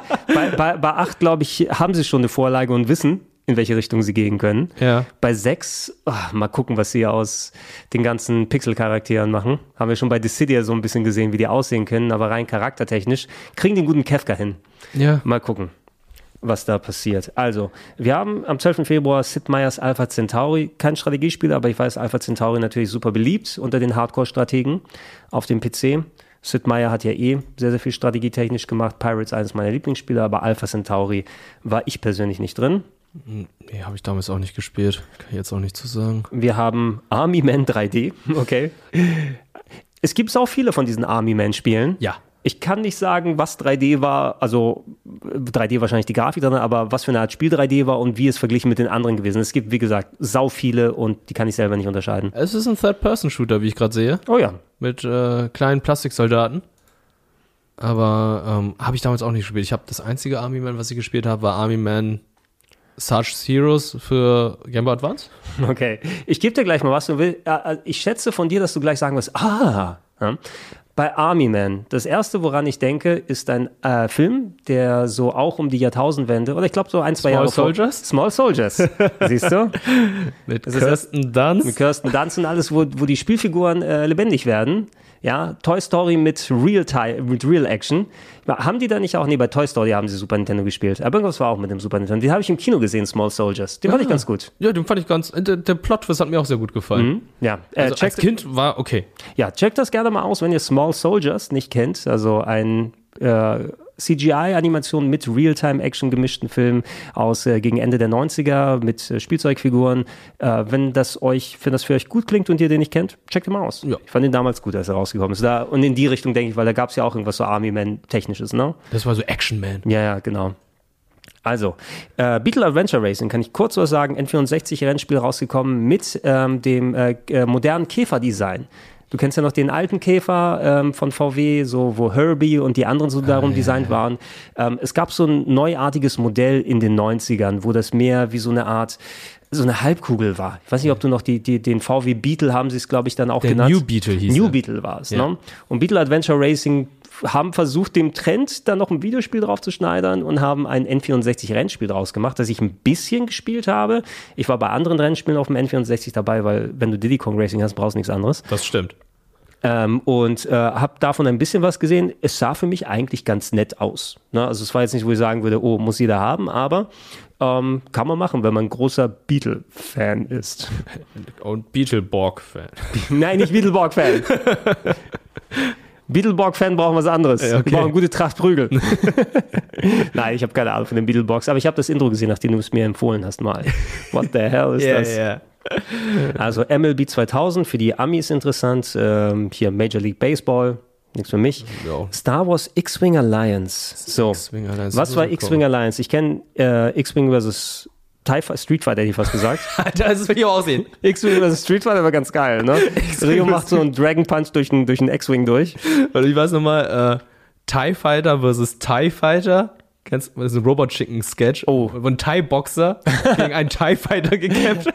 Welcome back to Boxing Night here in Bangkok. The champion is Sensak Payakaroon, a proud Thai fighter. His challenger is another Thai fighter, Thai Fighter. And the bells clang and Payakaroon advances on his opponent and lands a right jab and a hook and now another solid jab and it doesn't seem to be phasing the Empire Starfighter at all. If anything, Payakaroon seems to be injuring his own hands, shooting punches straight into the metal hull. Oh, and there's a laser blast from the TIE Fighter and Payakaroon's head is blown clear off. TIE Fighter wins his first fight with a decisive victory. They are trying to attach the championship belt to his waist and he does not like it. Eins der vielen äh, X-Wing-Games anscheinend auf dem PC, wobei auch da, die habe ich überhaupt nicht im Blick. Das scheint schon polygonal gewesen zu sein, müsste ja, ne, zu der Ära. Ich habe Mhm. einen Screenshot jetzt hier vor mir, das sieht nicht schlecht aus, Sieht muss nicht ich sagen. schlecht aus. Ist, ich, äh, ist für mich ein typisches Spiel, was ich immer auf der Softwarepyramide gesehen habe. Ja. Die Wertungen sind gigantisch hier. Also 9 von 10, 5 von 5 Sternen, 92 Prozent. Oh, PC Accelerator haben nur 6 von 10 gegeben. Was ist passiert, PC Accelerator? I don't know. Es ist das Jahr 99. Ähm, ist es auch das Jahr, in dem Star Wars erschienen ist? Ja, ne? Äh, Episode 1, ja. Episode 1, ja. Ah, ja. ja. Need for Speed High Stakes im März. Die fließen alle ineinander über bei mir. Ich war nie der große Need for Speed Player, muss ich zugeben, zu der damaligen Zeit. Nach dem ersten habe ich nicht mehr viel gezockt, außer punktuell hier und da mal ein Game. Ja, ist bei mir genauso. Also bei mir hat es erstmal richtig angefangen mit Need for Speed, mit der Underground-Reihe. Also ich habe Need for Speed 2 gespielt, Hot Pursuit 2 hatte ich auch noch gespielt, fand ich aber nicht so interessant. Ja. Aber es ist einfach Sport, also Sportwagen und Rennen und so, war nicht so meins. Und dann kam dann halt dieses, oh, Member Fast and Furious, Hm. Unterbodenbeleuchtung, Spinner Ah. und dann hier Lachgaseinspritzung, geile Musik, kommst du, startest du das Spiel und dann kommst du, und dann kommt Get Low und dann so, okay, Ah. ich bin 13, das ist jetzt mein, das ist meine Persönlichkeit. Ja, weiß nicht, ob wir schon mal dann haben wir schon mal offiziell gemacht, dass wir auch nochmal ein neues Format hier auf dem Sender haben werden, was äh, um jüngere Gamer sich dreht. Ich, wenn du äh, meinen Wink verstehst, was ich meine gerade. Ja, ja, ja, genau. Ja, dür dürfen wir das schon sagen oder so? Ja, können wir schon sagen. Ja. Das kommt ja nächste Woche. Ah, ist es schon? Ja gut, dann kommt es fast parallel, ich glaube sogar dann am gleichen Tag wie der Podcast raus. Ähm, das Kinderzimmer werden wir dann hier haben, äh, analog zum Jugendzimmer, wo alte Knacker wie wir sind und Spiele von ganz, ganz früher spielen. Dann passt es ja gut, wenn ihr im Kinderzimmer dann sowas wie Need for Speed Underground habt, mit den coolen äh, Get Low, Anfang 2000er, äh, echte Schauspieler vor Renderhintergründen und Lowrider und so. Und dann kommen wir jetzt noch diese Kanye West Sonnenbrillen. Oh. Obwohl das ist schon ein bisschen später. Ja, ja ich wollte gerade sagen, da tragt ihr alle eure Fubu-Shirts und so weiter, Oh, aber, Fubu, aber, Fu, Diggis. aber Fubu ist ein bisschen älter, würde ich fast sagen. Das ist so End-90er. Oder war ja, das noch ist Anfang? Ja, ja, End 90er. Also ich gehöre ja auch zu den End 90ern. Wie gesagt, ich bin ja Boomer in Ausbildung. Ich bin der Älteste dann im Kinderzimmer. Fubu, ey. Fubu. Fubu Diggis und Ja, wie hieß sie noch mal? äh, Helly Hansen Jacken. Oh, Helly Hansen. Diese, Ja, kennst du, wie hieß die noch? Jinko Jeans oder so, die die ganz breiten Schlag da unten hatten? Die so aussahen, als ob die so ein Trichter sind? Oh, das weiß ich nicht. Ich glaube, es sind Jinko Jeans oder so. Warte mal, ich guck mal kurz. Oder kennst du auch Fishbone? Fishbone, ja, natürlich, natürlich. So, warte mal. Ich Das guck, Einzige, was ich von Fishbone hatte, war ein Füller. und vergiss die Diddleblätter nicht. Jinko Jeans? Holy shit! Holy shit! Also, es sieht aus, als ob die alle Kleider anhaben. Also ein Hosenbein, da passt ein asiatisches Kind rein. Als, Ja, ja, ja da, da kannst du einfach deinen kompletten Hausstand mitnehmen ja, da aber sowas von. Die guten Jinko Jeans. Ich habe noch nie diese Dinger gesehen. Ich sage, wenn du mal, wenn du mal in die, in die Rave-Szene dann gehst. Die sehen alle aus wie Mega Man. Ja, so ein bisschen. Das sind alles äh, junge, schlanke Männer, die außer einer Jeans wenig anhaben, gerade wo wir hier bei der YouTube-Suche kurz, äh, bei der Google-Suche kurz schauen. Äh, das hat man wohl damals ab und zu mal getragen. Okay, also das heißt, das Mega Man-Design, so von Mega Man X, seine Beine. Ja, so, äh, der trägt eigentlich Jinko-Jeans. Alles klar, so verstanden. So ist es. äh, wie sind wir drauf gekommen? Warte mal wieder. Äh, Kinderzimmer. Kinderzimmer, Kinderzimmer. genau. Demnächst, coming soon. Und äh, das müsste ja ein ganz eigenes Flavor haben, von wegen, wenn dann wirklich diese früh 2000er Nostalgie dann da ist. Das ist ja nochmal sein ganz eigener Schlag ist, den wir heutzutage auch nicht mehr so haben. Ne? Diese um die Jahrtausendwende drumherum, Come my lady, come, come my lady. Yo, my Butterfly, Sugar, Sugar, Baby. Baby. Ah ja, meine erste runtergeladene MP3. Oh. Ja, Crazy Town. Crazy Town. Ach, die Anfang 2000er. Schön war's Ja, damals. so knallbunt alles. Also wir hatten dann äh, Need for Speed High Stakes, das war Need for Speed 4, habe ich hier nochmal geschaut, das war der Teil nach Hot, Purs Hot Pursuit, auch auf der PlayStation 1. Hot Pursuit, das erste, müsste das erste gewesen sein, wo du von der Polizei verfolgt wurdest, was dann nochmal dem ein ganz anderes Element gegeben hat. Aber wie gesagt, ich war da nie so drin wie bei anderen Rennspielserien. Ich bin mehr so ein Ridge Racer-Typ. Also Need for Speed war nie so ganz meins. Äh, Gex 3, Deep Cover Gecko, eines der vielen Gag-Spiele, was dafür rausgekommen ist. Der Gex, der mittlerweile verschollene Videospielheld, der äh, so äh, Parodie-Style unterwegs gewesen ist, wenn du dich erinnern kannst. Mhm. Seine Spiele hatten dann mal so eine James Bond-Parodie, mal waren andere Film- und Fernseh-Franchises den Kakao gezogen. und so. Deswegen, ich glaube, ich dachte, hier hieß es Gex Enter the Gecko. Enter the Gecko müsste der Teil vorher gewesen sein. Ah, ja, okay. Deep, Deep Cover Gecko müsste dann mehr diese James Bond-Parodie gewesen sein. Ach ja, wenn du das Cover anguckst, äh, Oh ja, da, das. da siehst du, na, da hat er auch sein eigenes Bond-Girl hinten dran. Und äh, Crystal Dynamics, ne? Heut, heutzutage machen die weiter Tomb Raider die ganze Zeit. Das war damals deren äh, groß. Oh shit. Game Director. Warte mal, guck mal nicht. Weißt du, wer der Game Director von Gex 3 Deep Cover Gecko Oh ist? nein, nein, nein, nein. Glenn Schofield. Mr. Callisto Protokoll. Ach, nicht dein Ernst. Ob er damals schon seine Leute gezwungen hat, die ganze Nacht an Deep Cover Gecko zu arbeiten? die Werbung ist auch fantastisch. Äh, Gex 3 Werbung, ähm, ich glaube, ein ganz berühmtes Cover nachgestellt. Ist es Janet Jackson? Nein, nicht Janet Jackson. Aber Doch, es gibt, war Janet Jackson. war glaub das das Cover? Ach ja, war das Timberlake und Janet Jackson? Nee, Timberlake war ja ein bisschen später in Janet Das, der, Jackson. okay, das war der Super Bowl, ne? Ja, das war super beim Aber Nip wer, äh, Nipplegate. Ja, äh, wir haben gerade eine Werbung gesehen, wo der animierte Gecko sozusagen seiner, der, der, der seinem echten Bond-Girl, die nichts anhat, äh, die digitalen Hände vor die Brüste dann packt, damit es so sexy und lasziv ausschaut. Ähm, es müssen, aber das, da gibt es ein Originalvorbild auf jeden Ja, Fall. und es, es wurde sehr oft nachgestellt, auch zum Beispiel Duke Nukem hält die Brüste von Lara Croft Hm. und versteckt sich Lara dahinter. Croft sollte die Brüste von Duke Nukem halten. Okay, ich will jetzt nicht nach Janet Jackson Topless suchen, ganz ehrlich. Nein, nein, nein, nein, nein. Über, über das äh, Arbeitsinternet hier. Sonst würde es nicht besonders gut ausgehen. Aber war auch ein Playmate, äh, die da jetzt mitgespielt Ah, hat. Natürlich, da hat's, ich habe es geschafft. Ich bin bei Deep Cover Gecko. Und ein digitales Gecko hält jetzt meine Brüste. Ich, Yeah. ja, ich meine im Hinterkopf auch zu haben, also keine Ahnung, es ist schon so lange her, ich kann dir nichts Konkretes über den Titel sagen. Bestimmt habe ich da hier und da reingespielt, aber Gecko hat nie den Eindruck bei mir hinterlassen. Wäre was für den Retro-Club, da mal wieder reinspielen und ähm, ich habe eins mal, glaube ich, kurz mal ein bisschen vor einiger Zeit vorgestellt, das müssen wir mal genauer angucken. Ich glaube, im Abspann von diesem Spiel, wie bei dem Bond-Film damals, geht's heiß her mit dem Gecko und dem Mädel. Ja, ja, kann ich mir von, schon, vorstellen. Also hat ja schon eine Anspielung auf James Bond. Ja, wir sind, wir sind kurz vor, dem, vor der Jahrtausendwende. Da ist alles übersexualisiert. Da war es total okay, mit irgendwelchen Renderechsen ähm, äh, solche Sachen zu in, insinuieren. Sie war bei mal. Baywatch. Müsstest du ja kennen. Wer war, war nicht bei Baywatch? Wir. Wir waren nicht bei Baywatch. Das ist, aber ich war da, wo sie es drehen. Oh. Ja. Ja, du warst ja auch in, Santa, Ja, in der Santa. Monica am. Ja. Waren wir alle. Gut, äh, ist da rausgekommen, PS1, N64 und Game Boy Color als Sidescroller-Titel anscheinend dabei. Mhm. Ähm, hast du mal Heroes of Might and Magic 3 gespielt oder irgendeins von den Heroes of Might and Magic Dingern? Ich habe Heroes of Might and Magic 5 gespielt, aber ist auch schon länger her. Aber ähm, ein sehr, sehr guter Freund von mir zu der Zeit hat dann gesagt, Heroes of Might and Magic 3 ist das beste Spiel aller Zeiten. Oh, okay. Es, äh, ist es, das ist RTS, oder? Es Würde ich ist- sagen? Es ist äh, Rundenstrategie. Es ist Rundenstrategie sogar. Ja. Oh, nicht RTS. Aber ja, ich kenne Might and Magic ja eher als ähm, klassische Rollenspielserie. Ich habe die alten Might and Magics gespielt, wo du aus der Ego-Perspektive durch Landschaften und Dungeons rumläufst. Du kennst diese alte Ultima sonst was Perspektive.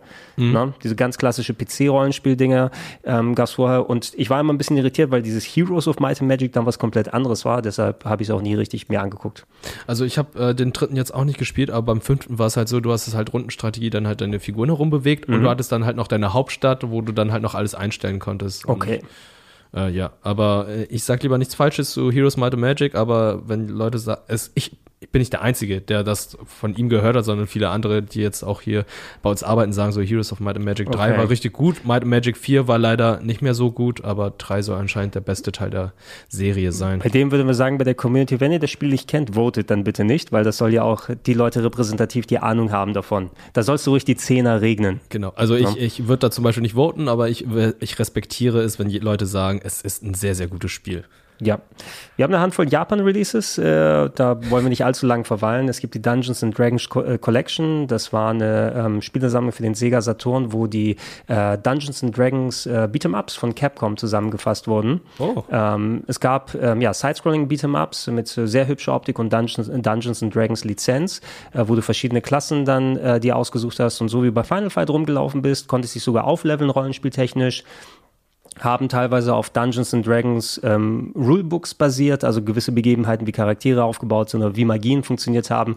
Ab und zu mal ein bisschen freier, kann ich mich erinnern. Und da gab es zwei Stück von, die sind in den Arcades rausgekommen. Das war ein Port dieser beiden Arcade-Games für den ähm, Sega Saturn, damals der in Japan rausgekommen ist. Aber diese Spiele wurden x-fach neu aufgelegt, äh, gab es auch als äh, 360 und PS3-Download, müsste es auch gewesen sein, viele Jahre später. Und sind mittlerweile in diesem ganzen Capcom Arcade Collection Schieß mich tot Dingern drin, wenn man sich mal angucken will. Jetzt wird's kurios. Ich wusste das zu Anfang nicht, aber ich habe es gespielt. Und Du hast zwar gespielt? in China, In an China? einer Arcade. Oh, sehr gut.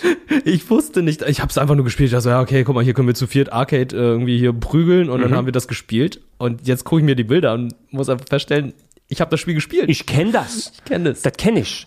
Also ganz gut. Also gerade der erste Teil, glaube ich, hat mir ein bisschen mehr Spaß gemacht, aber ich könnte das auch durcheinander bringen, weil es echt wirklich lange, lange her ist, dass ich die richtig gespielt habe. Die sind aber, wie gesagt, jetzt mittlerweile auf sehr vielen verschiedenen Plattformen nochmal zu zocken. Ähm, in Japan auch rausgekommen, Pepsi Man.